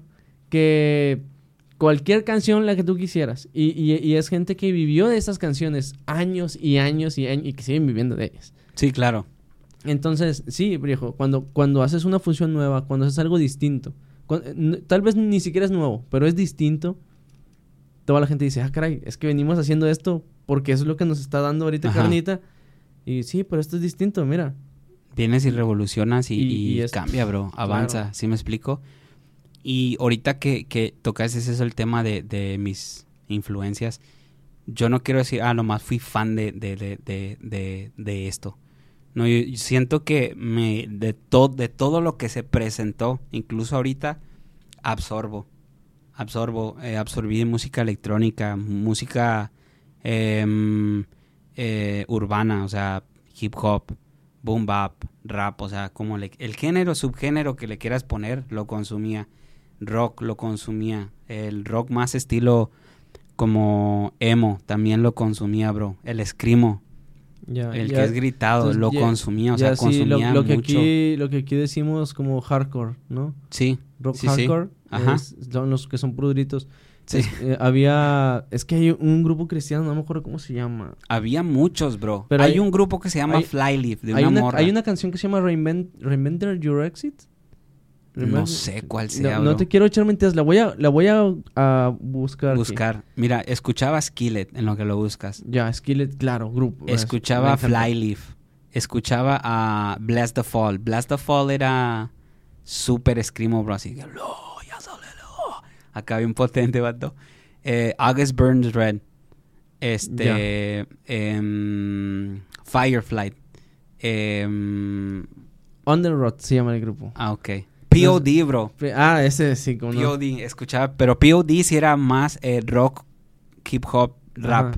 Es que eh, eh, fueron los primeros, bueno, no, no los primeros, porque estaba esto. Pues en ese momento también estaba Linkin Park. Exacto, pero es que lo que te iba a decir, o sea, fue un poquitito opacado por todo el éxito de Linkin, de Linkin Park porque de repente, porque fue una revolución ver, ver rockeros rapeando pero en vivo con batería e instrumentos era como que... Y, y, tener voz para ello, bro. ¿Estás de acuerdo? Exacto, porque variaban de ritmo, variaban de tono y les quedaba con ganas. Y era, no manches, esto te, volaba ahí en machín. Y, y, fíjate ahorita que dices eso, hay no que estaba hablando de mi tío que la música electrónica, también por él conocí mucho rock, pero más de música alternativa, bro. Había un grupo que a él le gustaba mucho que se llama Creed y nunca supe Creed, Creed y nunca supe si era cristiano no, pero tenía rolas bien así como que orientadas a lo espiritual. Sí, sí, de hecho son hay muy buenos. Sí, hay una canción que desde morro, bro, que la ponía y, siempre la de With arms wide open under the sunlight Welcome to this place Bro, estaba morrillo y yo siempre la escuchaba y decía, no mames, esta rola está bien chida la Tiene, Tienen colores muy, muy similares a Third Day, pero Sí, bro. De hecho, Third Day le tiraban, bro, porque decían no manches, la copia de Creed. Exacto, es, es el este cristiano de Creed, decía la gente. Es, es, la misma, misma, misma voz. Pero es que, ese, hay que aceptar. No manches, Third Day, bro, ya ni me acordaba de Third Day. Pero es que Third Day era un grupazo, hijo. o sea, sigue siendo un grupazo, claro. pero a lo que voy es, estaban... Antes no estaba tan penalizado el, el hecho de que ah, es que te estás copiando o estás haciendo algo muy similar. Fíjate que en ese entonces es lo que me gusta y es lo que yo estoy basando mi, mi, mi carrera musical. Que me la estoy así Em, dirigiendo de esa manera. Flyleaf, Third Day, August Burns Red. Lifehouse. Lifehouse, bro. Eran, eran grupos que tocaban en lo secular, bro. Y todas sus rolas estaban súper seculares. Y, no le gustaba que la gente les llamara rock cristiano. No les gustaba en entrevistas. No, no nos gusta porque nuestra música no es, no es para cristianos. Los cristianos somos nosotros este, claramente se nota el mensaje en nuestra música. Claro, está implícito. Súper, el que lo entiende, lo entiende. Por eso, si tú escuchas mi canción, si yo voy a hacer un experimento, bro, social. Voy a sentar a una persona secular, que detesto esa palabra, pero es para que me entiendan, ¿verdad? Una persona secular y una persona cristiana que escuchen una, una de mis canciones que nunca la han escuchado y les voy a preguntar qué, qué, qué les transmiten y va a haber respuestas diferentes, bro. Porque es el conocimiento de la jerga del mensaje y, y de la dirección de, de tu, de, tu conciencia de a, cómo la entiende. Claro. Completamente diferente. Cuando platicamos hace poquito que sacaste el video de qué va a ser, si no has visto qué va a ser, vete a ver el video.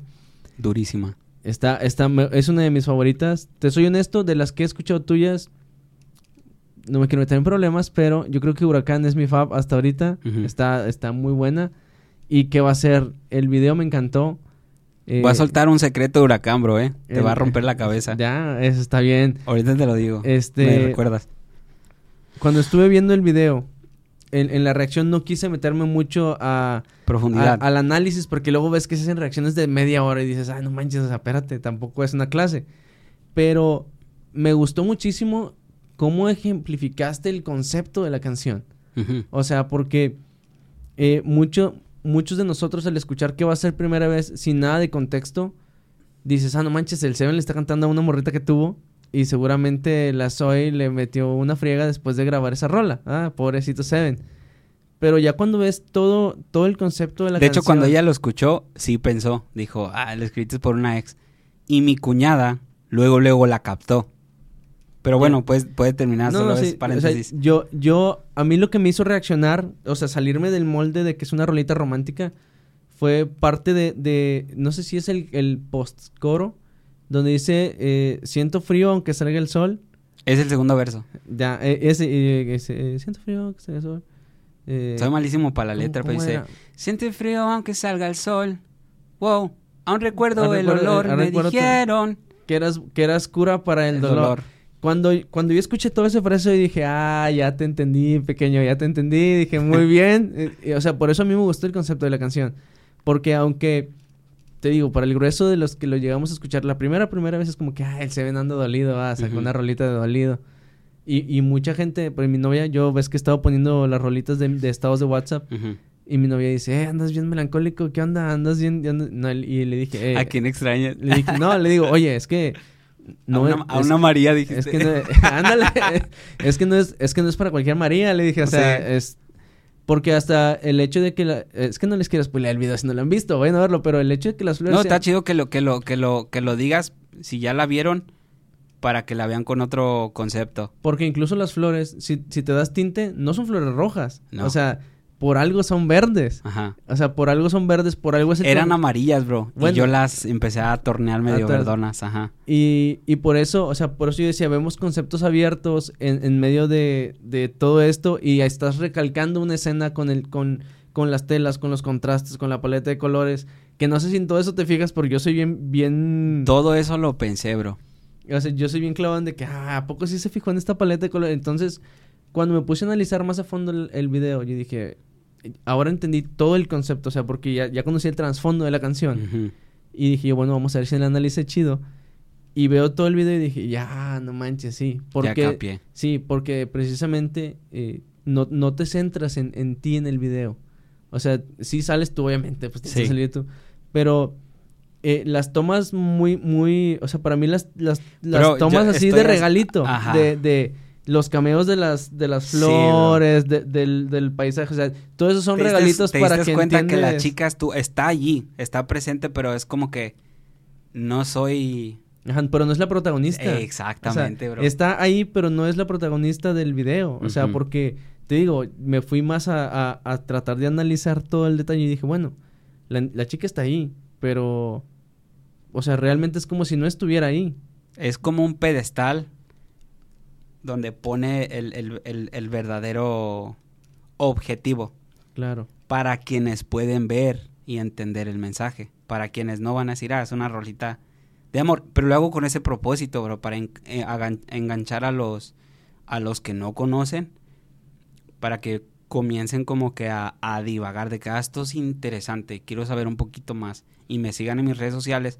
En mis redes sociales abiertamente soy cristiano, bro. Y ahí van a decir, oh, este bro tiene... Está interesante porque mete mensajes subliminales, cosa que hacen eh, los artistas em, seculares con cosas satánicas, con cosas eh, pro LGTB, eh, pro aborto, Oye, pro hablando- satanismo. pro Hablando todo de eso. mensajes subliminales y metiendo un paréntesis que nada que ver, ¿ya viste la nueva de Doctor Strange? No, bro. No, entonces no te voy a comentar nada. por- ¿Te gusta Marvel o no te gusta ah, me Marvel? encanta, bro. Y piensas ver Doctor Obviamente. De hecho, creo que mañana la voy a ir a ver. Strange. Bro, No la vas- quise ver en el premiere, bro, porque ya, ya, me, ya me estresan los premieres, bro. Pero Fíjate, no, yo- no- ninguna film, bro, de, de Marvel, no me la perdí. Esta es la primera que me pierdo en, en premiere. Brother, nosotros tampoco fuimos en Premiere, pero te lo prometo, que por algo es clasificación R. Por algo, papás que Es están aquí. R, bro, es, no sabía, es la bro. única película de Marvel en clasificación R. R. Así que papá que estás en casa, no lleves a tu hijo a ver Doctor Strange. Yo te lo prometo que dije, no, ni de chiste, porque sí está muy oscura la película. Sí. Muy, muy oscura. Fíjate que me gusta ver películas así. Este, de hecho, hubo un tiempo donde estudiaba, el, el empecé a estudiar por perdón, cosas que em, quería entender eh, relacionado al ocultismo, eh, a brujería. Eh, empecé a divagar un poquito en el, en el, en el, iba a decir satanismo, no. Ay, nomás no, tranqui. No, en este, en, en el, en el estudio de, de la demonología. Ya. Entonces empecé a aprender varias cosillas así. Y, y me es como, de cierta manera, como que me intriga. Eso sí me causa hiperenfoque, bro. ¿Sí me explico? Este, porque de cierta manera, y retomando a los 12 años, no únicamente, bro, empecé a divagar en drogas, bro, eh, en fiestas. Este, era una persona ya a los 12, bro. eh, yo creo que vivía la vida de un morro de 16, 17, 18 años. Ya tenía relaciones yo sexuales con, con amigas, ni eran mis novias eh, con novias también. Mis no- Bro, yo no tenía una relación que no durara más de... Si me iba bien, un mes. a, los, Este, a los 12. A los 12. Y Yo pensando que era súper cool, obviamente, ¿verdad? Claro. Este, ya fumaba. Eh, fue avanzando a los 13, empecé a, a experimentar con otras drogas, como cocaína, este, em, eh, ¿qué más? O sea, lo único que no fue, hice y no, nunca quise hacer fue piedra y inyectarme. Fue lo, dije, no, que de aquí ya es el límite, pero Ya. pastillas, em, eh, lo que me pudiera poner mal de, de cosas hecho en casa, así homemade también. Bro, en ese entonces no era popular el, el- lo que le llaman la codeína. Ok. Y nosotros ya tomábamos eso, o sea, era algo... Para empezar en Estados Unidos, bro, el que no fume no es normal. ¿Sí me explico? Si, si no fumas weed, bro, no... Eres Claro, un es, outcast, eh, eres raro de que... sí, es como que tú porque no fumas, rollo, o sea, exacto. todo el mundo lo hace. Exactamente. Y, y pues esto ya empezó a los 13, 14, bueno, a los 13 me eché mi primera cheve. ya empecé a los 14, ya tomaba vodka, vato. Bot- o sea, bot- ¿estás, ¿estás de acuerdo que a nuestra edad, o sea, 28, 29 años, el vodka no controlado te tumba? O sea, Bro, o- gracias. nosotros en el podcast no estamos incentivando No, el consumo ni el uso de ninguna sustancia ilícita y si eres menor de edad no tomes ni nada de eso. Digo, De hecho, no lo incentivamos en, lo- en lo absoluto y, y voy a lo siguiente. A los 15, bro, ya para adelantarle, tuve una sobredosis. Ese día fumé, inhalé, tomé vodka, este, hice to me sentía, dije, nah, ya he ido a otras fiestas, tomó bastante, sí aguanto. Bro, tuve una sobredosis. A mis amigos en ese momento los llevaron arrestados porque como yo fui muerto al hospital, o sea, este, ya, estaba sin muerto. pulso, Sí, nada, bro. nada. Bueno, voy a un poquito más para atrás. Estamos tomando, pum, pum, me pasó lo que me pasó. Yo estaba sentado, de repente nomás vi negro así. Y me fui de lado y pegué. Ellos dicen, vato, tu cabeza golpeó el piso, vato, como si agarraras dos ladrillos y... Horrible se escuchó, men. Y nosotros bien sacado de onda y empezaste así como que a... A convulsionar. Sí, te sacamos afuera, arrastrando y te metíamos cachetadas. Vio un vecino de los departamentos, porque nos metimos abajo en un departamento, al sótano, a fiestar. Me sacaron para afuera, me, eh, despierta, Beto, Beto, Beto, Beto, Ya. Beto. Pero yo llevaba una, una vida de, de autodestrucción por todo lo que me había pasado Sí. por relaciones que no funcionaban, ¿verdad? Porque pues yo no estaba bien mentalmente. Este, porque siempre quise hacer, em, demostrar que por lo que me había pasado de morro, bro, que yo no, que yo no tuviese problemas de, de- de mi sexualidad. O sea, yo sabía que no, no, no, yo quería, yo quería mostrarme a mí que yo era hombre. Claro. ¿Sí me explico? Entonces yo lastimé a muchas chavas, bro. Lamentablemente por, por tener ese, ese chip. Bueno, eh, como llevaba una vida de au- autodestrucción, pues ese día se me manifestó heavy, bro. Machín. Y yo me acuerdo días antes, bro. eh, meses antes, yo creo que ya llevaba el año, bro. Yo compré una Ouija, bro. eh, Ay, la fregada. en O sea, una- de, de plano ibas tú. es que en te digo, se me voy saltando, de repente me recuerdo. Yo compré una Ouija, bro, en un, en un bazar de una iglesia, bro, por un dólar. Se me hizo bien interesante, la compré, se me hizo bien fácil. Fuimos con una amiga que Que, le- que les sabía ese rollo. que les sabía ese rollo, bro. No, pues que píquense, sáquense sangre y, y ahí empezamos. Y que, que, que ahorita se va a manifestar y que, que este el otro. Lamentablemente, fíjate, bro. Esa vez fue, con, fue con mi- conmigo mi mejor amigo que en paz descanse ahorita. Este, más adelantito, él tuvo un accidente. No quiero pensar este, muchas cosas relacionadas porque a mí me pasó como el año después de eso. Mi experiencia este, de la muerte, obviamente. Pero posterior a eso, bro, se me manifestaba, bro, loco, bro, así de que cosas espirituales, malas, bro, demonios, hardcore, bro. Em, pero para no entrar a detalle a eso, bro, me llegó a pasar cosas escalofriantes. Mi misma familia, bro, veía este demonios altísimos detrás de mí. Se me manifestaban yo sentado, yo te digo que me gustaba escuchar rock, el escrimo. me senté en una cama en una vez, bro, y era cuando ya estaban los, los iPods, los iPod mini. Ya. Yo tenía mi iPod mini y me senté. Yo vibro de este lado. Me, me encanta estar en la oscuridad hasta la fecha. De hecho, por eso el estudio lo tengo bien oscuro y nomás tengo LED. Este, me senté y yo vibro como el, el, el- la cama, bro. Se, se, ah, Era una bestia, bro. ¡Ah, la fregada! grandísimo, No bro. te pases de lanza. Como... No sé, bro. Yo creo que dos veces de tamaño de esta, de esta mesa, así, pum, pum. Que se sumió, bro. Y de tan grande que estaba, bro, y tan pesado, yo me fui de... Bro, yo me fui de lado, bro, así. No manches. O sea. Ay, no cuando te sientas a alguien en Cuando un sofá, se sienta alguien, sí, que, que es más pesado que tú, por ejemplo Te sumes. Te, te, sume hacia él, sí. Sí, entonces yo sentí como que, no sé, sentí bien feo porque dije, me voy a meter como que dentro de esta cosa o no sé. Bro, pegué un brincote, me fui. Esa fue una como cuarta, quinta experiencia. En la noche yo escuchaba que corrían, bro, en el pasillo y solo yo lo escuchaba. Eh, pasaban muchas cosas a donde yo iba, pasaban cosas. Una vez nos fuimos a, a vivir a un departamento solos, bro. Y yo me iba a la casa de mis amigos, que ya, que, que ellos eran cristianos. Yo me iba a jugar con ellos el típico Play 2. Grand, Claro. Grand Theft No, Auto, todas esas Play 2 vueltas. te la bañaste, estás hablándome de 2004, Sí, 2005. sí, ya, ya era en ese entonces. Yo me- nos íbamos a jugar y yo odiaba regresarme. A veces yo me quedaba a dormir ahí, pero mi mamá me decía, no, vente, vente a la casa porque pues no me quiero quedar sola. ¿Por Claro. qué crees que no se quería quedar sola? Sí, sí, sí. Yo una vez, bro, entré a ese departamento y la fue la, muchas veces, obviamente de noche, pero esa vez entré y es el, la típica escena, bro, de, de, de terror de Estados Unidos donde está el pasillo que, ¡fum! Está como Sí, un pasillo, metros, bro. Un pasillo larguísimo, La bestia. oscuro con un foco nada más al final. Eh, po- bueno, poquitos focos, sí había, pero estaban como cada 10 metros, bro. Había un foco y estaba grandísimo el pasillo. Cabe, bro, recalcar que ese edificio, cuando yo estaba morrito, como yo tenía como unos 5 o 6 años, fue el edificio de, to- de toda esa, allá le decimos complex, complexión. Eh, eh, toda la área de, de, de, pues, hay no que aquí hay departamentos a dos, tres cuadras. Ajá, sí, sí. Bueno, to- toda esa área, ¿verdad? De departamentos tiene un, un, un edificio aquí, otro edificio acá, otro acá. Bueno, todo ese edificio se quemó, bro.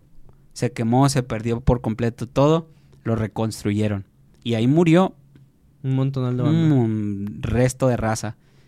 Cuando yo entré ahí, bro, sentí, dije, siento que viene algo detrás de mí, bro. Ah, la fregada.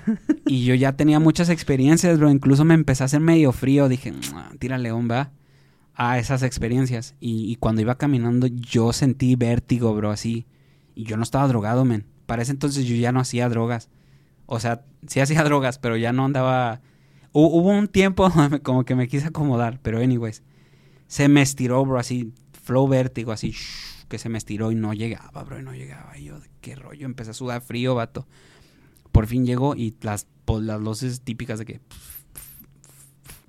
Llego, corrí, me metí a la casa, me recosté en el sofá y era cuando me acuerdo, o sea, me acuerdo de estas cosas, bro, como si fueran ayer. O sea, agarré mi cel, era el, el- el- en ese entonces estaba chito, era el, el- Ni era de moda, bro, yo... Porque me lo regaló mi mamá, pero era el, el Razer, el Sony Razer. No, no era Sony. No, es Motorola, ¿no? Motorola Razer. Sony Razer. Ya lo estoy cambiando Motorola Razer. No hagan drogas por lo mismo. Motorola, Motorola Razer, bro. Y era rosita. Entonces era, era de mi jefa. Me lo pasó. Ella se sacó uno nuevo. Y este, y yo andaba allá en ese entonces, ya creo que había Facebook. Se me hace que sí. Pero No, era popular andar en por mensajes. Ya, textos. SMS, sí. SMS, pum pum, andaba mensajeando con mis amigos y mis amigas. Y puse, siempre, ir a bro, ahora que me recuerdo, siempre que pon- ponía la, la, la, por eso es malo, no vean esta caricatura, South Park. Ya. Siempre que ponía South Park me pasaba algo, vato. Estaba viendo así, y yo estaba recostado de tal manera que la tele la tenía de espalda, entonces yo la veía así de reojo y estaba mensajeando. Pues no veo, bro, que de reojo pasa una, una sombra altísima, vato, como de dos metros y pico, así, que es como seven feet, como dos, dos seis metros, six, seven feet, algo así dos metros y se queda así, bro. Y yo la vi y así se empezaba a acercar a mí. Y ahorita me imagino y así tip, como el tipo la monja, vato, así una Ya, ya. capuchada y se acercaba. Me dio un escalofrío, bro. Me brinqué, me metí al cuarto de mi jefita y ¿qué tienes? Y que no sé qué. En ese mismo edificio, bro, en el baño nos pagaban las, las luces, bro. Y una vez me la pagaron a mí, uf, que me abrieron la cortina así, bro. Braver. uf, y volvieron a prender la luz y no había nada, bro. Bien, o sea, se me manifestaban bien cosas bien locas. No pasa el año que, me, que tengo la sobredosis. Mi experiencia de muerte, bro, no es la típica de, oh, fallecí y empecé a ver el, el- la luz al final del túnel. No, bro, yo vi negro, bro. Tengo una canción que se llama Drowning y habla y explica más o menos. Yo la canto para empezar a adentrar al tema. Este, yo cuando estaba en ese lugar me sentía como si estuviera bajo de agua, bro, flotando. Y no sé si te ha tocado platicar esto con alguien, pero con las personas que he tenido la oportunidad de hablar, eh, de experimentar la muerte, casi todos coincidimos en, en está bien raro, bro, eh, estás en un abismo. Bueno, no todos, al menos mi experiencia con la muerte, estás en un abismo negro, tienes conciencia, pero no tienes cuerpo pero eh, sientes tus extensiones de tu cuerpo. Yo sabía que allí donde yo donde estaba, bro, yo sabía que yo volteaba para abajo. ¿Sí me explico? Y que volteaba para arriba y que pero, volteaba a los pero lados, veías negro. pero sea, veía negro. Y yo sabía que levantaba las manos por el, por el- ese mismo sentimiento y que me las veía, pero Por- no veía manos. Por, por la oscuridad. O sea, por lo mismo de la oscuridad. Y yo noté que yo podía levantar ambos pies. y que no caía, bro. Yo levantaba ambos pies y me los volteaba a ver. Y yo sabía que el movimiento, la acción que yo hacía era levantar mis pies. Pero no me los veía. Y empecé a entender de que, bro, o sea, donde sea que yo estoy, porque ya, ya conocía de Dios, no es, no es este, no es el cielo, pero tampoco es el infierno. ¿Sí me explico? Ya. Pero a pasar el tiempo, bro, yo necesitaba, yo, yo tenía necesidad de saber qué era yo. ¿Sí me explico? Eh, sentía el calor, sentía mucho calor, sentía, bueno, empecé a sentir así como calorcito que aumentaba. Eh, sentía que me hacía faltaba así el aire, bro. Es una experiencia súper rara, bro. Y cuando despierto, loco, ¡pum!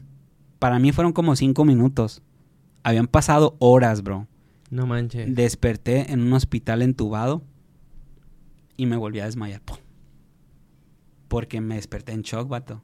Tenía como tres tubos en la garganta, tubos aquí, o sea, los que te ponen. Sí, sí, catéteres y todo eso. Tubos por, on- por doquier, bro. O sea, te- me imagino que te drenaron bien machín todo Sí, flow, flow, me sentía, mm, así yo lo escribo, me sentía como tipo Wolverine. Ya. de los X-Men, así me imaginaba yo, bro. Y fue una experiencia súper rara, men. Entonces yo cuando despierto, volteo, volteo a la derecha, veo a mi mamá, que era la única persona ahí. Ya entendí, bro. Fue el momento donde dije, men, yo, o sea, demonios, ¿qué estoy haciendo con, con mi vida? O sea, sí, Sí, sí. O sea, ahí- ahí dijiste, sí lo estoy haciendo muy mal. bro, tenía, men, tenía 15 años. Fue, posteriormente a eso ya decido yo ir a la iglesia, me entrego, este, empiezo a congregarme, em, todo cambia, empiezo a dejar las drogas y es donde empieza mi, mi, mi amor a la música. Fue me- mi líder de allá, Mayra Flores, en ese entonces, que tengo más líderes, saludos a Jessica también. este, me compraron, bro, con su quincena me compró una guitarra, bro. Una guitarra azul. Ahí tengo una foto, a ver si también te la mando. Me, Sí, veo- sí. No, me parezco a mí, bro. Pero te, les va a dar risa, se la van a curar. Me compré una guitarra, una Fender. Este, pero de las así baratillas, una Squire Bullet. Y me enamoré de la música, bro. Empecé a... Ya, ya sabía yo de la música, si me explico, pero me empecé a acercar más así como a... a a la iglesia por medio de la música. Ya. A mí me pasó una vez que cuando me convertí, bro, yo sentí la presencia de Dios bien potente porque entré al cuarto de los jóvenes, bueno, no de los jóvenes, del- a esa misma casa que yo iba cuando ya me estaba mejorando, eh, antes del- del- del- de la sobredosis. Este, estaban escuchando a Kim Walker, no sé si conoces a Kim Sí, Walker, sí, y sí. la de ¿Cuánto nos ama? Claro. ¿Cuánto nos ama Dios? Yo nomás entré a la puerta, bro, y sentí un ambiente. Ellos estaban tranqui, normal, así, nomás escuchándolo como si fuera un concierto, porque era el concierto. Este, ellos así disfrutando, disfrutando. Pero yo entré ahí, bro, y yo sentí un, un- yo sentí que algo o alguien me abrazó. Caí de rodillas, loco, y, y fue la primera vez que yo sentí como un padre, vato Ya. me impactó tanto porque fue como que esto yo nunca lo había sentido. Posteriormente a eso, bro, a mucha gente empezó a hablar. Yo siempre he dicho que el cristianismo se fija cuando Dios te habla, cuando Dios se manifiesta tu vida de una manera divina, que solo Él y tú conoce y nadie más. ¿A qué voy? Había personas que se acercaban a mí y me daban palabras, ellos así en ese entonces lo decían, "Eh, tengo una palabra para ti de parte de Dios. Y eso, para mí, eh, yo era, tenía que aprender otra, otro lenguaje. Yo, como, como que una palabra? Era bien raro para mí. Claro. Y me la daban, bro. Y, y no, es que yo te veo aquí en tu cuarto solo llorando. Y yo dije, a la torre. O sea, ese brother ni de chiste se, se escaló al tercer piso, se quedó colgando hacia afuera para En- espiarme. En, la ventana. No, Dije, este es Dios, bro. Este es el Dios de que ellos hablan. El Dios que me conoce en mi privacidad. Que solo Él puede conocerlo. Fue donde yo me empecé a acercar a Dios, bro. O sea, por parte de mi experiencia, ¿va? De, de, la sobredosis. Y ahí, ahí empezó todo. Todo lo de la música. Deportan a mi papá. Hoy es donde yo aprendo a amar a mi papá porque nos ya regresamos a Monterrey. Ya nos regresamos a México este, tengo una relación con mi papá, nos empezamos aquí a congregar y, a- y comienzo a aprender mucho, bro.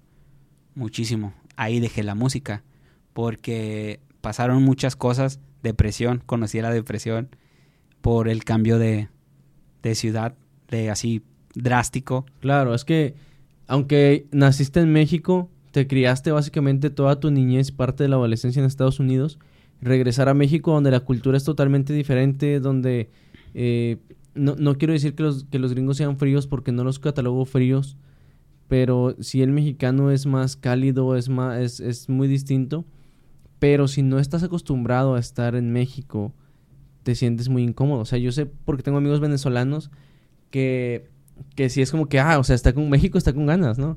Sí, pero dicen, pero sí sientes el cambio, o sea, Sí.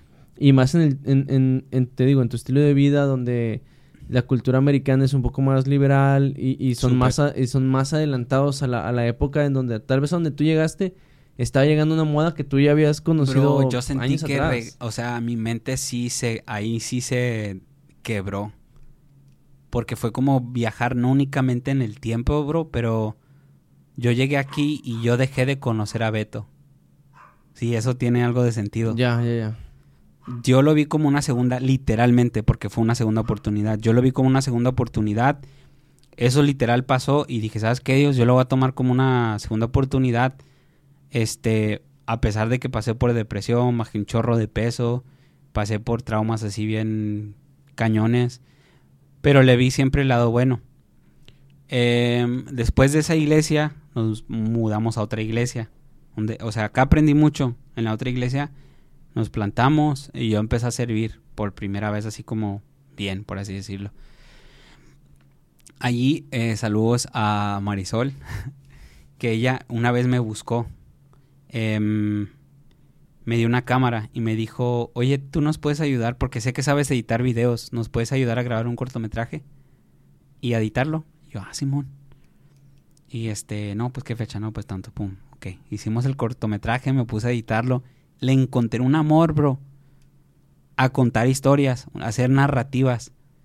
porque me tocó allí, o sea, ella dirigió, pero el, el, poder, mira, es que yo quiero que se grabe esto, esto y el otro, y tener el ojo de que, ah, ok, déjame lo hago así. Yo eh, inconscientemente me gustaban mucho las películas, bro, y las repetía, las repetía, las repetía, y ahí se me manifestó así como que otro arte que yo no conocía o que yo era capaz, sin embargo en la prepa y en la secu me brinqué todo esto toda la secu y toda la prepa en Estados Unidos son... Eh, son seis años, Son seis años. Yo no la terminé allá, tuve que hacer la prepa aquí de nuevo. Me quedé en tercero allá de prepa. Entonces hice cinco años de arte, bro. Siempre, porque hay, allá hay, desde la secu hay selectivos. Siempre arte, arte, arte. Entonces estudié diseño, estudié fotografía, estudié cómo dibujar en acrílico, en Canvas, en todo lo que te puedes imaginar, lo rebasé. Lo hice, lo hice muy bien. Era la única materia, esa y matemáticas y ciencias, en lo que destacaba, porque historia y todo, ah, en historia me iba bien, pero en literatura, todo eso que era muy así como que de, no me, no podía hiper enfocarme. Y fue de manera que me empezaron a meter con una psicóloga. Después, obviamente, después del, del sobredosis, la escuela se enteró, me metieron y ella vio dijo, tú tiendes a, a, tener así como solo lo que te capta tu atención, eres muy bueno. O sea, si, si esta materia te captara tu atención, sacarías un 10.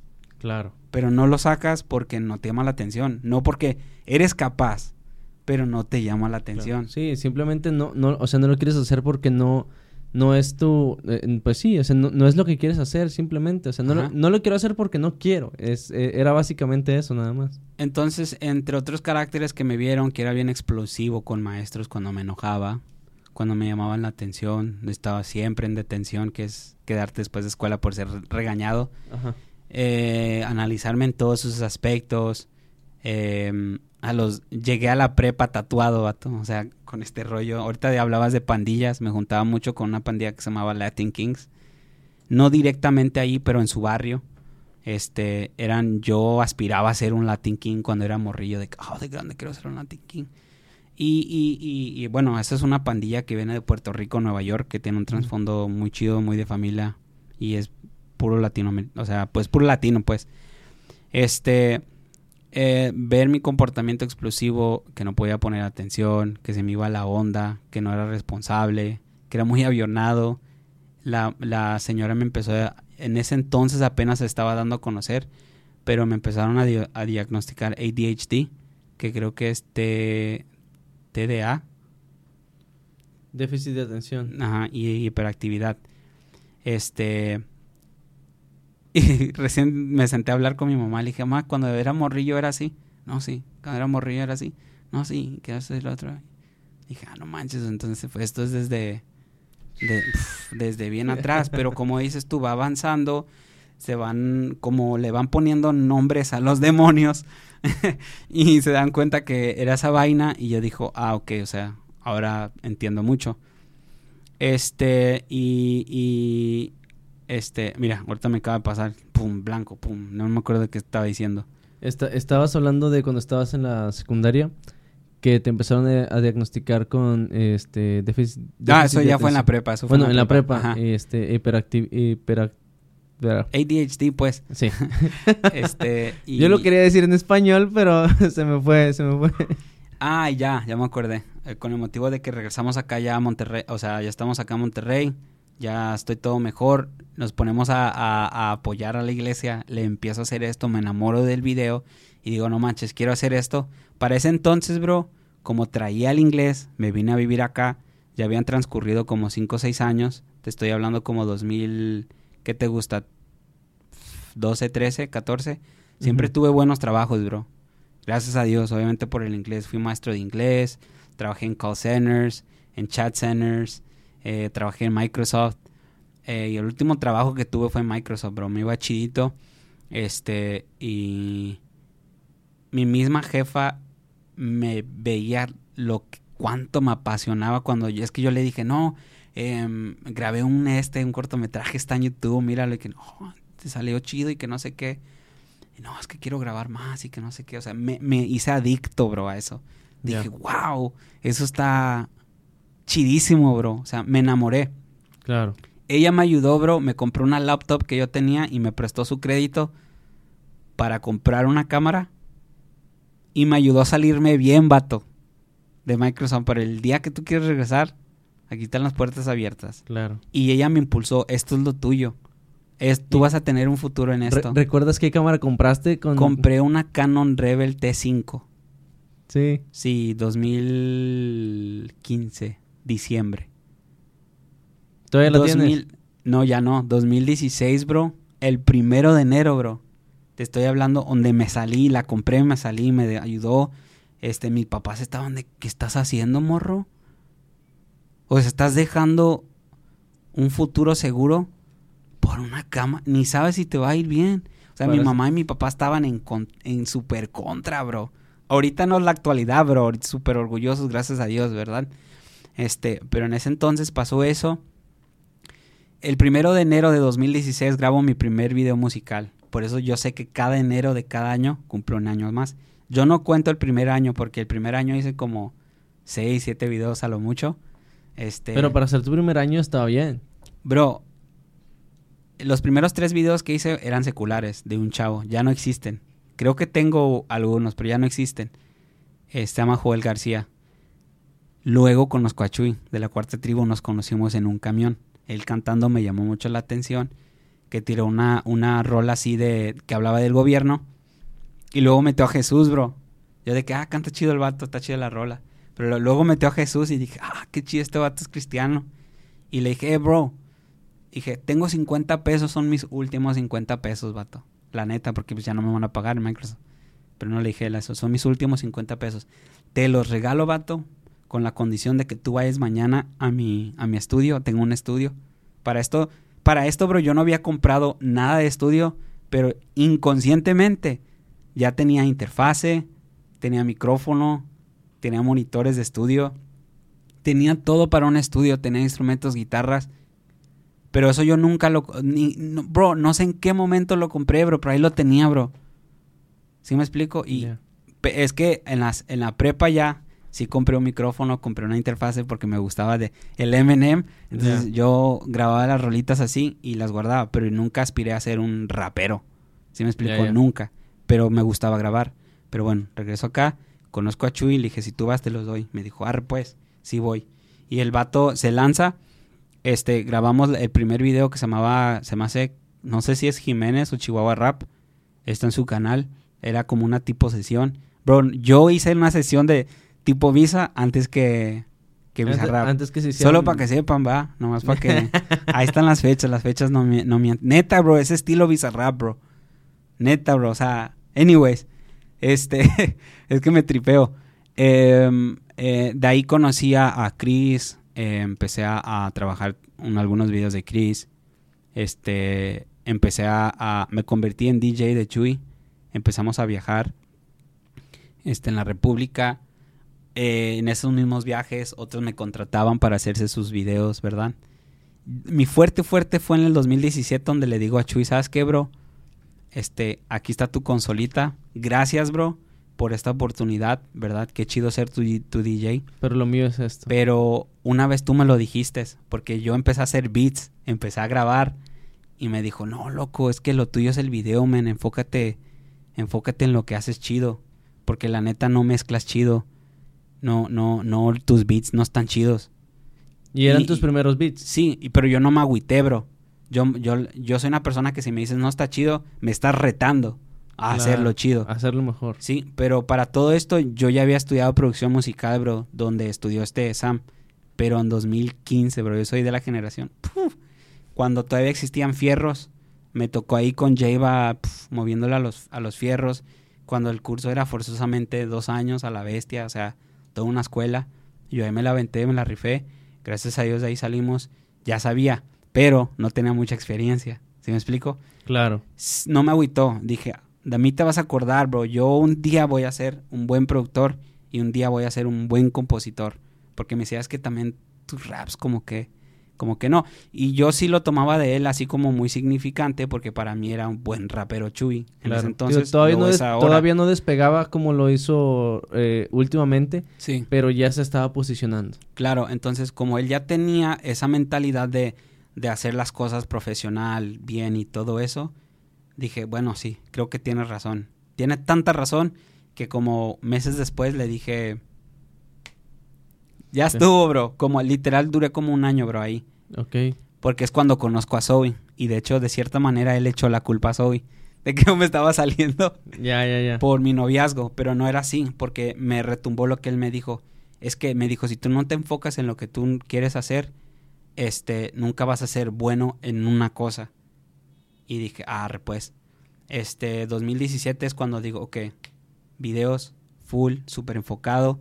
Me voy a casar en un año porque ya éramos novios. Y, me, y, si no hago esto en un año y me tengo que buscar un, trabajo normal, voy a vivir mi vida toda triste, arrepentido porque yo quiero vivir de esto.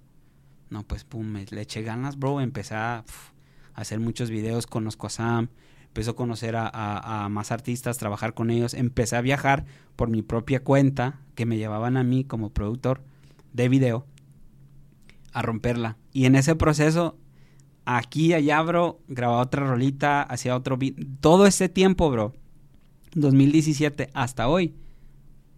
No te miento, bro, que hacía en la semana, voy a hablar de la semana, hacía como más de 10 beats a la semana, sí hacía. Beats. Me grababa, me, mezcla, me mezclaba, borraba el, el, el proyecto. Me grababa, me mezclaba, borraba el proyecto para de cierta manera decirme, lo puedes hacer mejor. Sí, desahogar, o sea, desahogabas esto de la semana, desahogabas el, aquí está lo que escribí, lo que quiero hacer, lo terminabas y decías, va, me gusta, pero puedo mejorar. Exacto, siempre hasta la fecha, bro, en video, en foto, en diseño, siempre ha sido así. Este, obviamente, pues, ¿qué te puedo decir de, 2017 a, a 2020, 20, antes del COVID? O sea, videos, videos, videos, videos, videos, videos. 2000, creo que como 16, 17, empecé un proyecto que se llamaba Jazz Society, donde subí algunas rolas. Hay una rola ahí con cefitas, bien viejita. Este, saqué otras rolas aquí y allá, pero nunca las promoví, bro. Yo las subía. Pero de qué, eh, sobre raza, eh, mi primera, no. Nada, bro, o sea, no hacía ruido. Que si la quieres ver, ahí la ves, ahí está. Ya. Este, cuando empieza el COVID, yo quería soltar música, bro. Pero yo no lo sentía de parte de Dios. Ya. ¿Se me explico? Era mi, yo mi emoción. Claro. Ahora 2022, eh, cuando entra enero, yo sentía una necesidad. Dije, ya ahora sí. Y creo que ya es de Dios. Me puse a orar y toda esa vuelta. Y había gente que me empezaba a escribir, bro. Como Shesid, saludos a Shesid a mucha racita que ya les había mostrado muchas canciones que tengo ahí. Este, no, es que tienes que... No, o sea, gente que... Iba gente al estudio que nada más sabían que era filmmaker. Y, oye, bro, ¿te puedo enseñar algo? No, pues sí. Les ponía una rol. Ah, no manches, vato. También haces música. Le dije, bro, tengo años, pero... No, no, no estaba ready, bro. Ya. Porque sí es cierto, o sea, no estaba bueno. ¿Sí me explico? Yo quería empezar con todos los poderes, como dice el cachorro, todos los poderes. Yo quería empezar con todos los poderes. Y una vez le dije, Dios, si tú, si, si yo puedo comprar una Black Magic, no sé de dónde, porque cuestan una feria. Claro. Este, yo voy a hacer música, pero lo voy a hacer bien diferente. Y yo sé que van a venir pruebas, yo sé que van a venir batallas, pero yo sé que tú me vas a, a, bendecir y eso es a lo que yo venía. Este, eh, de cierta manera me considero, de cierta manera no full, me considero una persona como que muy paciente, pero para tomar decisiones. soy muy impaciente en otras cosas. Claro. Pero para comenzar a tomar una decisión bien, sí soy muy así de que me espero. O sea, eres eh, impulsivo para muchas cosas. O sea, tomas decisiones rápidas, no sé, de que un ejemplo muy burdo. Para cosas que no son, que considero no muy así pesadas de importancia, sí. Sí, es, eh, eh, o sea, hasta caes en ser braviado por decir así de repente, que, ah, sí, lo que sea es igual, esto, pam. Pero, para cosas importantes sí. Sí te tomas tu tiempo así de que, no sé, voy a escribir una canción, me voy a tomar 10 días para pensarlo, o 5 días, o, o termino de escribir la canción. Normal, bro. Fue un procesazo. Tanto personal, No manches. mío. O sea, no, y hay tantas mujeres que conectan con esa canción, bro. Porque yo me senté a, a- a entrevistar a mujeres. Ya. Y también ahí hay mucho, mucha vuelta mía que a lo mejor algún día me voy a poder abrir a ello, pero este, todo lo- todas las rolas que tengo que son compuestas por mí, ahorita entramos a eso, este, sí son experiencias muy personales. ¿Qué va a ser? Experiencia mía completamente, Claro. hablar, obviamente, de Y es, drogas. que, y es que parte de- del género es precisamente hacerlo vivencial. O sea, lo hablaba con David Melek cuando, gracias a Dios, pudimos tenerlo aquí en el podcast. Lo hablé con Cachorro, Cefas también me lo dijo. Y es algo que, que es muy normal dentro del género, que sea vivencial, que sea, sabes que yo pasé por esto, yo pasé por este proceso, yo, yo hice esto. Pero también existe esta habilidad que tiene, que no todos tienen, de poder contarte una historia, de poder aventar una narrativa. Porque el, el escribir una canción que te cuente una historia, que sea una narrativa, es, es diferente a escribir algo vivencial, porque yo te puedo platicar lo que yo, yo que he hecho. Pero pensar y, y aventar todo un track, como creo que pudo haber pasado, es, es muy distinto. O sea, la verdad me gusta mucho tu manera de escribir porque escribes muy directo. eh, si, si bien es cierto, por decir, ¿qué va a ser para mí? Creo que de... de es que en, en- en qué va a ser y en normal me gusta un poco más qué va a ser. Tal vez porque no conecto con toda la canción de normal. Sí, por Porque- supuesto. Porque conecto en algunas cosas, pero no en el- todas. el, género de, de- de masculino y femenino es muy obvio. Ajá, entonces por eso precisamente como que no termino de conectar al 100, pero sí, sí es cierto que escuchas la canción normal y dices, ah, caray, a ver, aquí hay algo que, que necesito, eh, es lo que te decía hace, hace rato con el video de qué va a ser, o sea, que yo soy de los de me siento, y se lo dije cachorro, yo me siento Descifrar. y quiero descifrar qué estabas haciendo tú, qué estaba pasando por tu cabeza cuando estabas haciendo la canción, porque quiero entender la canción. Más allá de que, de que es un ritmo bueno, más allá de que a lo mejor es un coro pegajoso, etc., yo quiero saber qué, qué había detrás, o sea, el por qué la canción. Y, y soy muy clavado en eso, viejo, de repente. Entonces, te digo, eh, normal me gusta, creo que es un muy buen tema, si no has ido a ver normal, ve a escuchar normal. Este, pero, pero sí siento que no conecto al 100 con esa, con esa canción. Sí, o sea, como te digo, es- está muy, o sea, eh, eh, está muy dirigido a, a- a- A las a- chicas. Sí, a las chicas. Este, creo que todo el tiempo que tardé en, en- en sacar música me ayudó a definir mi, mi estilo, mi voz, mi forma de componer, mi concepto, que estoy muy conceptualizado, pues creo que ya se ha dado cuenta. Claro. Una onda muy anime, eh, muy reggaetón, muy Sí, de- rock. de- cuando, te digo, cuando salió Huracán, yo escuché Huracán y dije, ok, en el intro siento que estoy viajando, en, en que voy a entrar a, a un- a una pelea de, de King of Fighter 2003 Qué chido. y que estoy esperando a mi rival. ¿Quién va a ser? ¿Quién va a ser? No sé, o sea, algo así, para mí, a mí me transporta mucho. La, creo que más allá de ser un buen escritor y, y un buen cantante, eres un muy buen intérprete. Y eso para mí vale, vale muchísimo. Porque puede ser no tu canción, no tu letra, etc. Ahí Pero si, va. pero si la interpretas y haces tuya esa letra, ahí la, la hago tienes. mía, bro. Ahí la tienes. O sea, la hago mía, tienes. 100%. Este, antes de decir ahorita lo que acabas de decir, eh, me- todo ese tiempo me permitió prepararme, prepararme, prepararme para hacer lo mejor posible. Hasta la fecha sigo buscando ser aún mejor. Este, pero creo que la gente está conociendo una parte de mí que no conocían. Como dices tú, siempre estuve detrás y nunca estuve molesto con eso. Me gustaba estar atrás. ¿Sí me explico? Ahora no, no porque quiera estar adelante automáticamente quiero que, que me volteen a ver. Pero sí, sí, la neta sí, sí están conociéndome de una manera diferente. Este, de hecho, con todo lo que hablé de mi vida, este, creo que ahora van a entender un poco de Tokio. ¿Por qué le llamé Tokio? Porque eh, me gustan mucho las películas, obviamente, pues soy filmmaker, ¿no? ¿Cómo no? Eh, eh, hay una, las Rápido y Furioso me gustan mucho, bro, porque están bien, cada película más fumada que la otra, bro. Sí, ¿Sí me la explico? neta. O sea, ya cuando fueron al espacio, para mí fue. eh, ya, Sí, ya. Pero me gusta porque empujan los límites. Es un cliché bien tonto, no necesitas hacerlo. Pero está bien chido. Hay una escena que me gusta de Han, que es el chinito, que le pregunta al otro protagonista, que se me fue el nombre. En la de El- Reto Tokio. Rote- Reto Tokio le dice, vato, ¿qué haces tú aquí si tú eres del norte? ¿Verdad? Que de hecho geográficamente no sé dónde esté Tokio y y cuál sea su, su norte, pero dijo, vato, eh, en las películas viejitas de, del, de Cowboys, del, del Ajá, western, sí, sí. dice, eh, cuando ellos cometían un error, cuando se equivocaban, ellos huían a su. México Ajá. a México para huir o para huir o sentirse seguros. Y la se- Tokio es mi México.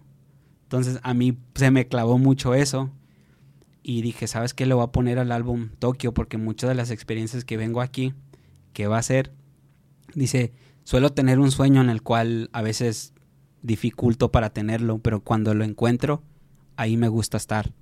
¿Sí me explico? Entonces, el yo venirme a México, el yo huir a Tokio, venirme a Tokio, me encontré conmigo mismo en los artes.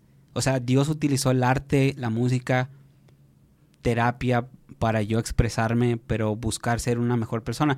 Yo no, el día de mañana, yo no, bueno, yo no estoy bien peleado con intentar ser perfecto. Yo nunca voy a querer promover eso, este, ni, ser el más santo en lo absoluto. Tengo mis errores, pero sí busco ser cada vez un- un- una mejor persona. Y dices tú, tus interpretaciones, el, el yo poder encontrar la manera, yo entendí eso muy tarde, bro. Yo solo, Marto lo dijo una vez, no es lo mismo, no sé, yo estaba ahí presente porque ya conocí a Marto. Y una vez dijo, es que a mí me chocan cuando vienen con su cel y vienen a grabar y que bla, bla, bla, bla, bla, bla, bla. Lo están leyendo, bro. Eso no es interpretar. ¡Pum, vato! Eso se me quedó y dije, yo estoy acostumbrado a eso. No, no es lo mismo que te memorices la letra, cierres los ojos y cantes con tu corazón. Y yo dije, ah, no manches, sí es cierto eso. Es que le das, le das ese. Mira, yo, yo. Bro, transmite, bro. Hay- una emoción, claro. aunque esté grabada a la perfección, transmite cañón, bro. Exacto. Hay una rola que, que le mandé a Shezid, ella ya la escuchó. De hecho, ella escucha muchas mis rolas antes de que salgan. Este, en esa rola sí lloré, bro. Gacho. Escribirla y se, y se llama, y allí habla de todo esto en resumen. Este, dice, hay una, hay una de las frases, bueno, el coro dice, Do you even know me? Que es en inglés, que significa, ah, es una pregunta, ¿acaso tú me conoces? Y luego al final dice, este, em, cada persona no es lo que tú crees que es o que tú ves o, piensas que es. Claro. Y otra cosa que hago énfasis es, este, tú me ves donde estoy ahorita, no es por mi santidad, bro.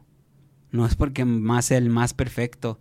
Y lamentablemente eh, la mayoría, me atrevo a decir como el 90% del cristianismo, liga al éxito, bro, Con a la santidad. Claro. Y no es así, porque Bad Bunny Vato es el menos insanto, man.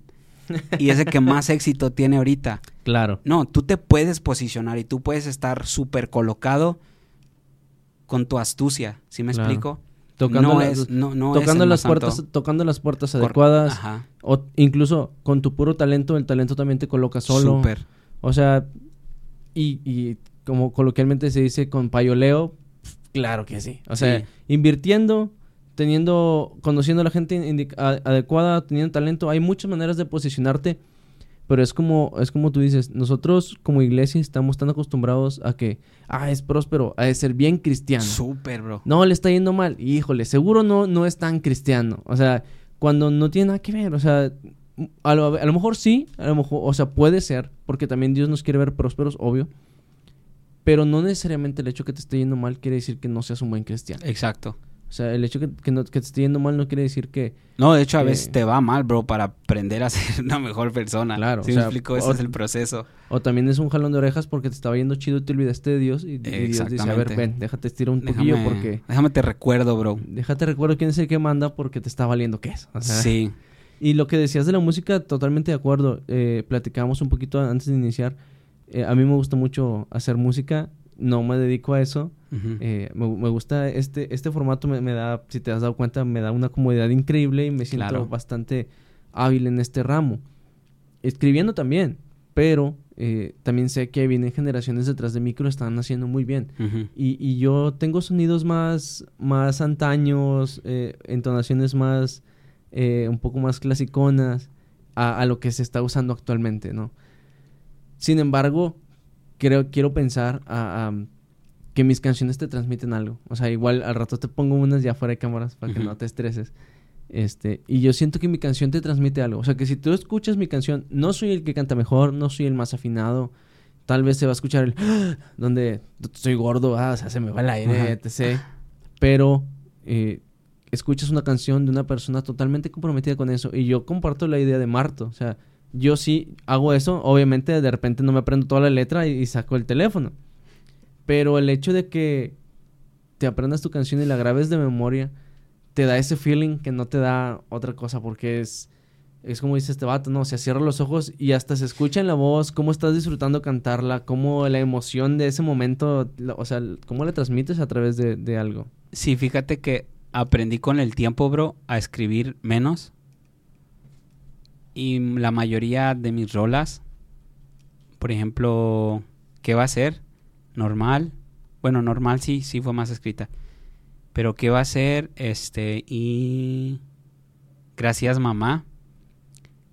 No las escribí. Puse el micrófono, puse la pista e improvisé. Ya. Y grababa. Fue más tipo freestyle. Ya. Y, y la grababa y no, esa, esa no me gustó, esa letra no. Y como que le voy encontrando la forma y voy grabando sobre, voy grabando lo que se me, lo que se me manifiesta en cuanto a, sentimiento y letra. como que, como que el fluyo, pues. Si me explico, es la manera de, a veces trabajo, a veces sí las escribo todas. este, pero ahorita hablaste de, de interpretación, bro, y esto va a ser como un boom, yo creo. Este, em, y tú dijiste, es que una de mis rolitas favoritas es, Huracán. Y pues también te gusta que va a ser. Pero Huracán no la escribí yo, bro. No la compuse yo. A ver, espérate, espérate. espérate. Dame un momento porque esto no se puede quedar así. Esa, esa yo no la compuse. dímelo, dímelo, dímelo en español, papi. Dímelo en español, yo no la escribí. Esa, yo, esa canción yo no la escribí dímelo, dímelo, con, acento centroamericano. Papi, esa canción no la compuse. Tú sabes lo que yo te digo. Yo me puse para otra vuelta. Me puse a buscar a Cachorro. Le dije, papi, necesito una canción de rock que hable de frío, que hable de una tormenta y que me ponga, que me ponga a brincar. Y el batea me contestó y me dijo, ah, Simón, Cachorro la escribió, bro. Yo sé que yo sé que te va a caer como, ¿qué? o sea, es que yo, yo sé que Cachorro... Cachorro, vato. Yo sé que Cachorro es compositor. Es un duro vato para la composición. El vato se pone en tus zapatos, escucha tus rolas. Yo, yo a él, este... Em, yo no estoy peleado en lo absoluto. Yo siempre he dicho, un artista, vato, que, que aunque no le escriban la letra, pero que sepa interpretarla, es, un artista, es lo que te está diciendo. O sea, cuando tú no le escribes... O sea, espera, estoy en el shock de que... De, de las noticias. Espera, un momento. Eh, pero sí, eh, cuando tú no le escribes... Ahí le pones así, haces una mentira. Sebe no escribió Huracán. Cuando, bro, cuando... Espérame, es que te digo que me... me, O sea, yo sé que Cachorro es un duro para escribir. ¿Tienes en tu mente? sí, o sea, yo lo sé. Porque yo lo he visto y yo se lo he dicho a él. O sea, yo le... Y, y se lo digo con todo respeto. Yo le digo que él debería dedicarse más a producir que a, que a interpretar. Porque para mí... A componer. Ajá, sí, sí. O sea, para mí Cachorro es más productor que artista. O sea, para mí. Cachorro es bueno en, en, en, en, Sí, bro. O sea, para mí. Yo sé que a él le apasiona y, le gusta y lo hace muy bien. Y está bien. Es como, le, como me dijo Chuymen. Eres demasiado bueno en esto. Deberías dedicarte pero, a esto. Pero si Cachorro quiere, quiere ah, hacerlo, o sea... Por supuesto. Se, la damos, ¿ah? Pero... Es que esa vez o sea, esa vez él, él, él me dijo, bro, quiero sacar un proyecto, pero la neta no tengo dinero. O sea, te puedo pagar tanto, pero ¿cómo nos podemos arreglar, bro? Y yo de que, ok, tú necesitas un video, yo necesito rolas, porque ya se viene 2022. Ya. No, 2021, bro. Esa rola es vieja, bro. Ya. Este, y, y, y le dije, escríbeme dos rolas. Todavía no sale la otra, ¿eh? Ya. Todavía no. Todavía no. Ya. Le dije, escríbeme dos rolas, bro. Y me dijo, arre pues. Le dije, ¿cómo las quieres? Dije, eh, te voy a mandar los beats, los voy a buscar yo. Te voy a mandar los beats y, y te voy a mandar las ideas. Y, y, y tú las escribes. Y me dijo, bueno, mándame así como frasecitas. Y le dije, vato, confío en ti, vato. Ya. Esta es la temática. De esta se va a llamar huracán. Es una tormenta. Es alguien que, que está ahí en la vuelta de, de, de frío y, y incerti- incertidumbre. Y, y la otra, que se llama Rock en la cocina, es de una persona así, así, así, así. Este, date vuelo. Yo confío en ti, bro. Y el vato, obviamente, es de los pocos que ha escuchado mi música. Entonces, al escuchar mi música, sabe qué, em, cómo- qué letra uso, qué palabras uso. Exacto. O sea, qué me- o sea, el vato es fan, bro. Y yo soy fan de él. Entonces, nos entendemos. Él mismo lo dijo. Estamos, estamos conectados, estamos en la misma vuelta. Es, es lo que te iba a decir, es que cuando, o sea, cuando realmente más allá de, de- de ser fan son amigos y son amigos de verdad, o sea, Sí, porque la no, no, no son, o sea, yo hay poca gente a la que considero mi, mi amigo, eh, mi, mi amigo amigo, yo siempre le digo a, a mi chava, son mis compas, o sea, la mayoría son mis compas, pero amigo, o sea, amigo amigo de que yo sé que puedo Los caer a su- con los dedos, Claro, bro. Sí, o sea, a lo mejor no tan mejores amigos, pero amigos de que yo sé que puedo caer a su casa un día, de voy pasando y, "Hey, ¿qué onda se ven? Eh, aquí estoy a tres cuadras de tu casa, ¿te puedo caer o qué? Y- Hoy, hoy pasó eso, bro. O sea, con cachorro. Precisamente, o sea, yo, que, que ese tipo de amistad en donde, va, no, no ocupas armar un plan de aquí a dos meses para, eh, te voy a ir a visitar. Súper improvisado, No, súper o sea, fresco, fluye. Exacto, de que llegas con una bocina porque, eh, acabo de comprar esta bocina, va, ¿te vamos a escuchar rolitas o qué? Simón, Y de repente, eh, pues ahí tengo un pollillo, lo aventamos o qué? No, me sobre. sobres. Y ya se hizo, o sea, y e- ese hecho de que ustedes sean tan amigos, los, los, los compagina un chorro. O sea, me, me sorprende porque u- u- yo- lo que yo te decía era, cuando tú haces tuya la canción, aunque no la interpretes, yo he, he escuchado covers que son mucho mejor que el original. 100%, bro. Así, he escuchado covers que son mucho mejor que el original porque el, el- el nuevo artista la hace suya. Y la hace suya así de que... Le pone a veces hasta más emoción, bro. Y sorpresa, eh, los que ahorita todo el mundo, los que están haciendo hit, eh, de hecho lo dijo Bad Bunny en una de sus rolas. No me digas cómo sé, pero yo lo sé.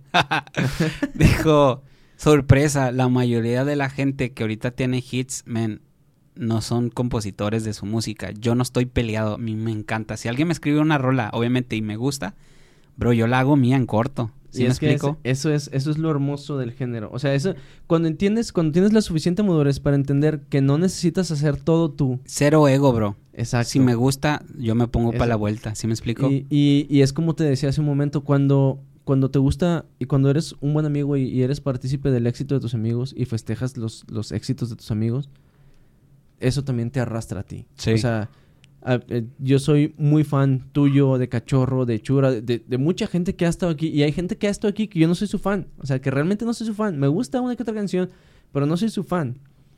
Y, y se los he dicho. O sea, yo, yo trato de ser muy directo y creo que eh, en lo que hemos hablado también he sido directo contigo. Ujú.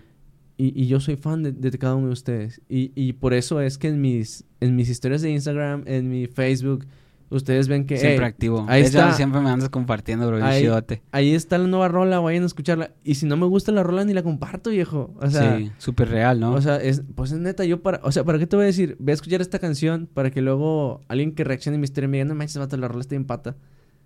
Es como que, ah, Sí. caray. O sea, pues, o, sea, o si lo voy a hacer es, eh, mi carnalito acaba de soltar esta rola por si quieren caer a escucharla.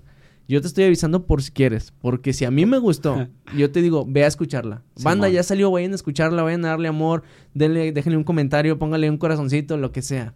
Pero que este vato sepa que fueron. O sea, de eso también se trata, de festejar los éxitos de la gente. Y a mí me gusta mucho el hecho de que eres transparente al decirnos, ¿sabes qué? Pues sí, a lo mejor no la compongo yo, pero yo la voy a interpretar como si fuera mía. Yo Sí, voy, esta canción la 100%. voy a hacer mía. Y aunque no sea mi puño y letra los, los que plasmaron eso, pero el sentimiento que le voy a poner te va a hacer sentir que es mi canción y que es totalmente mía. De hecho, no lo, lo había reservado. Yo lo quise publicar en, en- en- en Facebook porque hay tantas personas peleado con el hecho de que. O se peinan, vato, de que no, esa no es mi letra, yo no voy a cantar eso. Ya. Pudiese entenderlo si no te agrada, o sea, es súper válido, pero no es la respuesta, mejor di, arre, sí me, o sea, sí lo interpreto, pero vamos a escribir algo que, pues que me quede más, ¿no? Claro.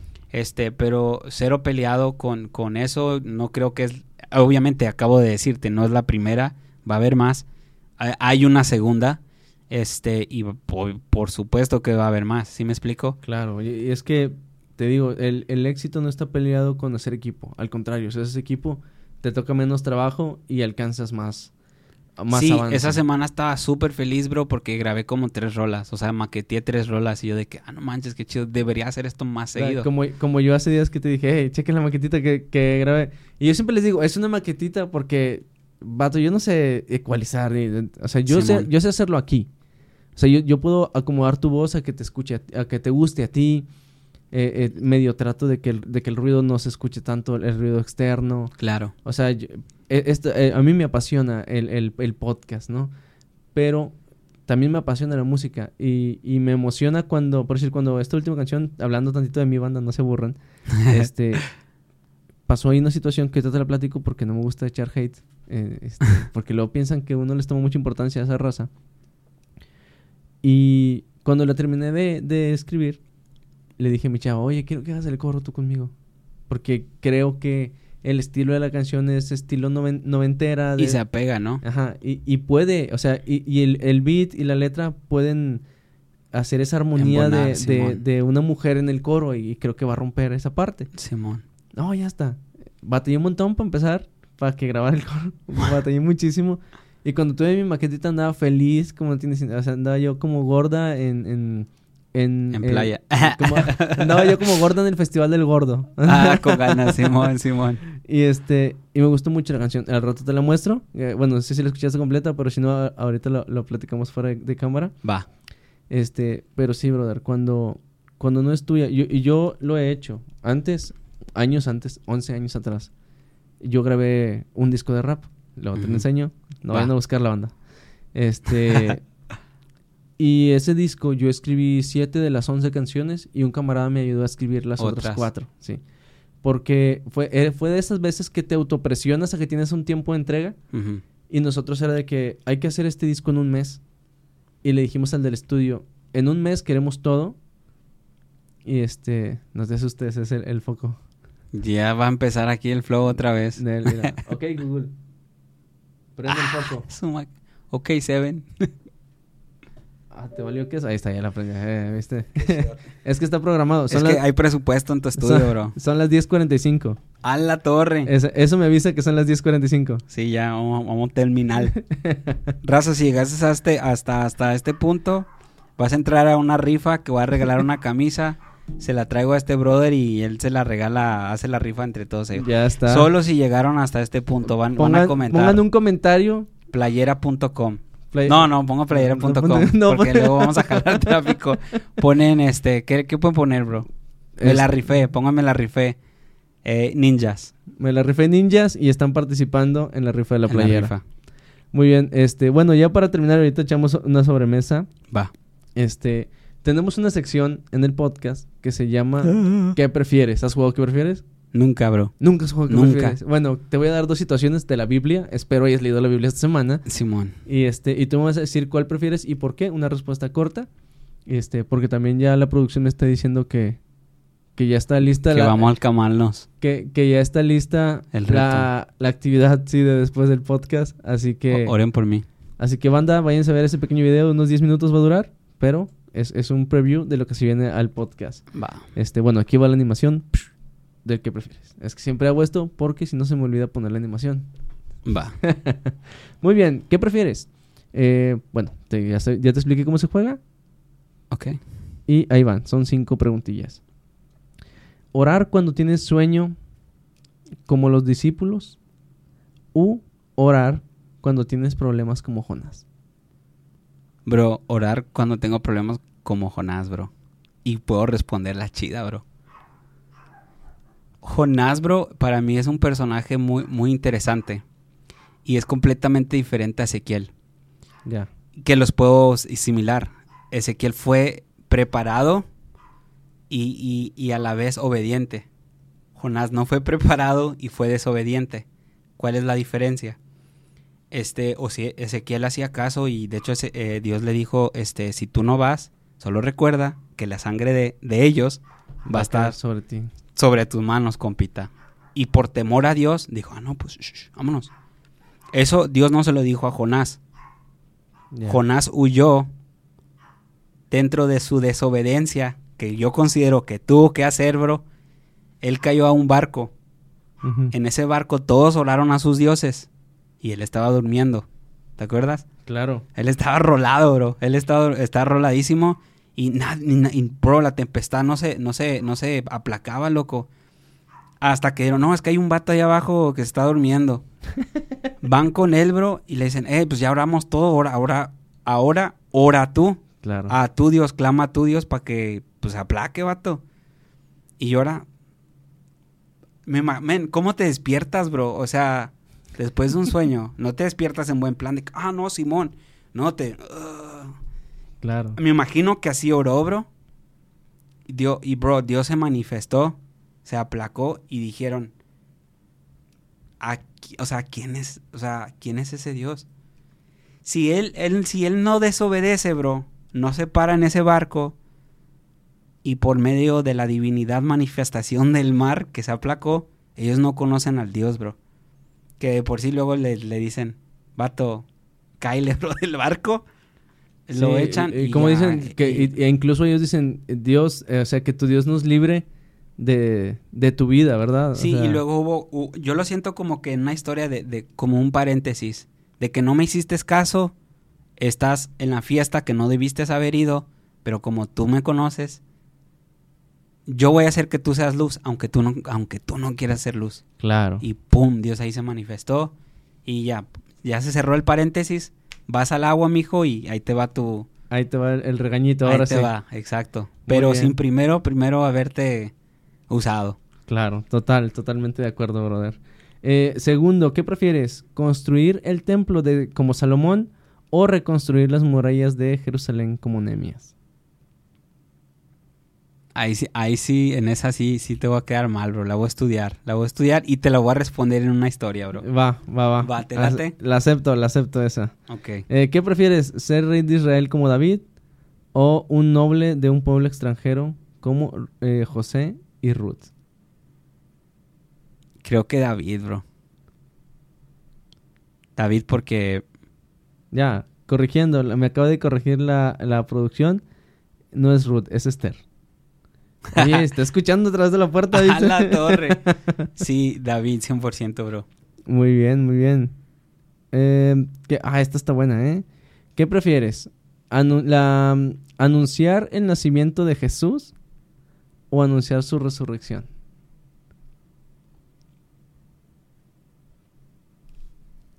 Eso está difícil, bro. Está difícil porque si anuncias su nacimiento, nunca, nunca vas a pasar la persecución.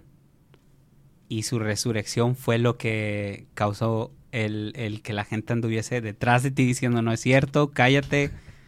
Todavía, todavía, ni llega el, el, el Mesías, men.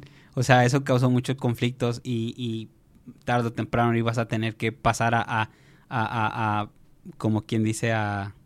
Tan chidas ambas, bro. En esa yo creo que ambas estaría súper feliz. Porque si lo anuncias, pues qué chido, ¿no?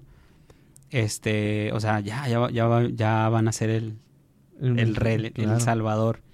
Y también si tienes que dar tu vida y ser, o sea, perseguido, pues qué chido que más bien ahorita es lo que estamos viviendo, pero estamos anunciando su segundo, este, su segunda venida, que también estamos igual de locos, o sea. claro. Oye, paréntesis, me acabo de rañar la producción. Banda, es que siempre, siempre que menciono los que prefieres, este, los hace ella, mi novia, pero me dice que no leí bien una pregunta, así que bueno, ya, no importa. no disculpa, oye, no disculpa. Este, y por último, ¿Qué? Ahí está escribiendo otra vez, me va a regañar. ¿Qué prefieres? ¿Haber conocido en persona a Jesús siendo un niño o conocerlo ahora siendo adulto? ¿Sabes qué, bro? Como hay, hay 30 años ahí, así, esfumados. Yo creo que de niño, bro. Ya. Porque estarías de cierta manera, manera conviviendo con, con, con Dios en su estado em, infantil, de joven y de adolescente, de joven y adulto. No me imagino qué percepción pudiera tener la gente de él en esas edades. No, yo, yo... Aunque ahorita, yo siento que ahorita en la actualidad, de cierta manera, si, si uno tiene una relación con, con Dios, de la Biblia, este, de cierta manera como que ya... Si, si tú lees mi biografía, bro, más o menos... Me conoces, claro. pero de niños, qué chido, bro. Claro, aparte toda la inocencia de conocerlo de niño es como que la imaginación de un niño y, y, y, el, y, lo que absorbe un niño tampoco tiene límites, viejo. O sea, yo creo que también preferiría... Es que un niño, todo lo creen, todo para el niño es absolutamente... Es absoluto, la verdad absoluta. No te va a negar nada. Si a un niño recién, o sea, criándolo le dices que el rojo es verde, él se va a pelear con los otros morros y decir, no, no es cierto. Eh, esto es rojo, ¿sí me explico? Claro, sí, mi papá me dijo que es rojo. Sí, y, y usted es tan mal, o sea, esa por eso, de cierta manera, pues, yo creo que Jesús dijo, es que tienen que ser como niños. O sea, defender, creer, tener la, la creatividad de ellos. O sea, son intachables, bro. Sí, claro, totalmente de acuerdo, viejo. Bueno, pues esto fue que prefieres de, de Seven Chase. Qué chido. Brother, este, vamos a terminar. Antes de eso, queremos dos recomendaciones tuyas para la audiencia dos canciones, libros, películas, puede ser secular, cristiano, lo que tú quieras, dos recomendaciones para la audiencia y después de eso dinos en dónde te puede seguir la banda, dónde podemos seguir tus proyectos. Eh, obviamente en este podcast, como lo hablamos tú y yo un poquito antes de, de iniciar, nos centramos más en tu carrera musical, pero si no tienes ningún problema, podemos ver más adelante, Por si tienes tiempo, y nos aventamos. Me gustaría conocer también y que la audiencia conociera tu trabajo como filmmaker, 100%. que conociera tu proceso creativo, o sea, porque eres alguien muy creativo y la verdad eso a mí me llama muchísimo la atención. Eh, y si no tienes inconveniente, la verdad estaría chido armar otro capítulo. Parte 2. Eh, parte 2, like para parte 2, dicen en el TikTok. Simón. Y este, pero antes de eso, tus recomendaciones y dónde te puedes seguir la banda. Recomendaciones. Primera, sigan a un tal loco de 66 Mafia. porque estamos haciendo cosas muy chidas y es una comunidad que no estoy creyendo yo, simplemente ando jalando ahí, pero la comunidad se está creyendo, se está, está creciendo gracias a, a, a todos los involucrados que aceptan locos ser parte de eso. Claro. Ya tenemos participante para las 7. Ya salió Ya. las 6, ya va a salir las 7. Joystick, ¿no? 8, O sea, las 6 6. Josic. Ajá. Josic. Saludos a Josic. Ya este va a salir eh, la, está para las 7, ya hay la 8, ya hay la 9, que va a ser la primera mujer. Ya vi, vi la historia, creo que vi la historia en Instagram. Va a ser la hay una 10 también. Entonces ahí vamos preparando, se está poniendo chido ese proyecto. Se lo recomiendo, pues si lo quieren checar, 66 Mafia. Este, yo creo que en verano nos vamos a rifar el capítulo 2. Ya, ya está el capítulo 1, falta otro capitulito, que sacar otro capítulo. Mi segunda recomendación, este, em, se va a escuchar bien cliché, bro, pero pues a Zoe Joyce. Siento que es una, una persona, este, con un arte completamente diferente, bro. Que eh, sabe trabajar en equipo y, y lo que está por sacar ella, que, que lo más seguro es que para cuando salga este podcast, o ya esté trepado o, eh, O no falte es- o falte poco. Ajá. Y, y creo que esa rola, esa producción, nadie se la va a esperar. O sea, no era de esperar de nadie. Ya. Y pues Racita me pueden encontrar en mis redes sociales como Seven Chase, Z, Seven con Z, porque luego la Racita la anda escribiendo con la S.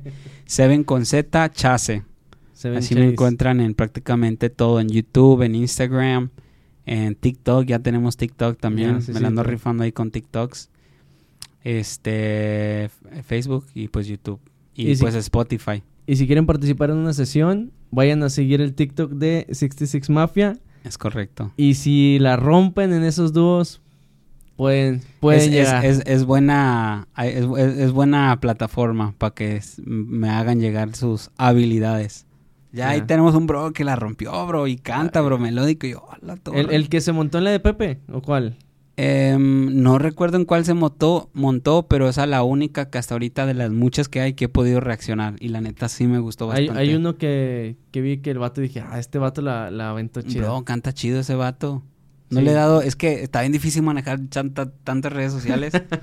este, pero pues ahí estamos haciendo lo posible, ¿verdad? Ya está. Pues sí, banda, si ustedes quieren saber algo más del Seven, no se pierdan el próximo capítulo. O sea, no el siguiente, sino el próximo que vamos a grabar. Exacto. Y este, y por ahí vienen algunos secretillos que todavía nos faltaron. Una disculpa más por los perros, o sea, tienen hambre.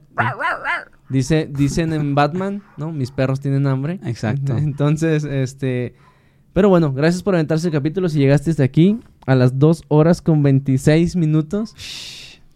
Y todavía falta la segunda parte. Y lleno de cosas chidísimas. O sea, si te quieres inspirar y, ver que Dios puede hacer algo con tu vida, hay una rola que tengo también que se viene por ahí. Dios utiliza a, a- a lodo y, y hace oro. Así que para que se preparen para la vuelta. Banda, gracias por haber, haber aventado este capítulo. Gracias por escucharnos. Y bueno, sigan al, al Seven Chase, Seven Chase, Seven con Z, en todas sus redes sociales. Vato, gracias por estar con nosotros. Bro, gracias por invitarme. es No, el ya primero, sabes bro. que ya sabes que este es tu espacio cuando quieras. El mucho poco, lo mucho poco que tenemos está a tu disposición sin problema. Muchas Y bueno, gracias. banda, muchísimas gracias. Nos estamos viendo en el próximo capítulo. Hasta Let la go. próxima. Hoy ya no tengo miedo, en ti está puesta mi confianza. Porque Sí. sé que si estás conmigo no me falta nada. Por eso quiero agradecer con mi alabanza. Porque contigo no me falta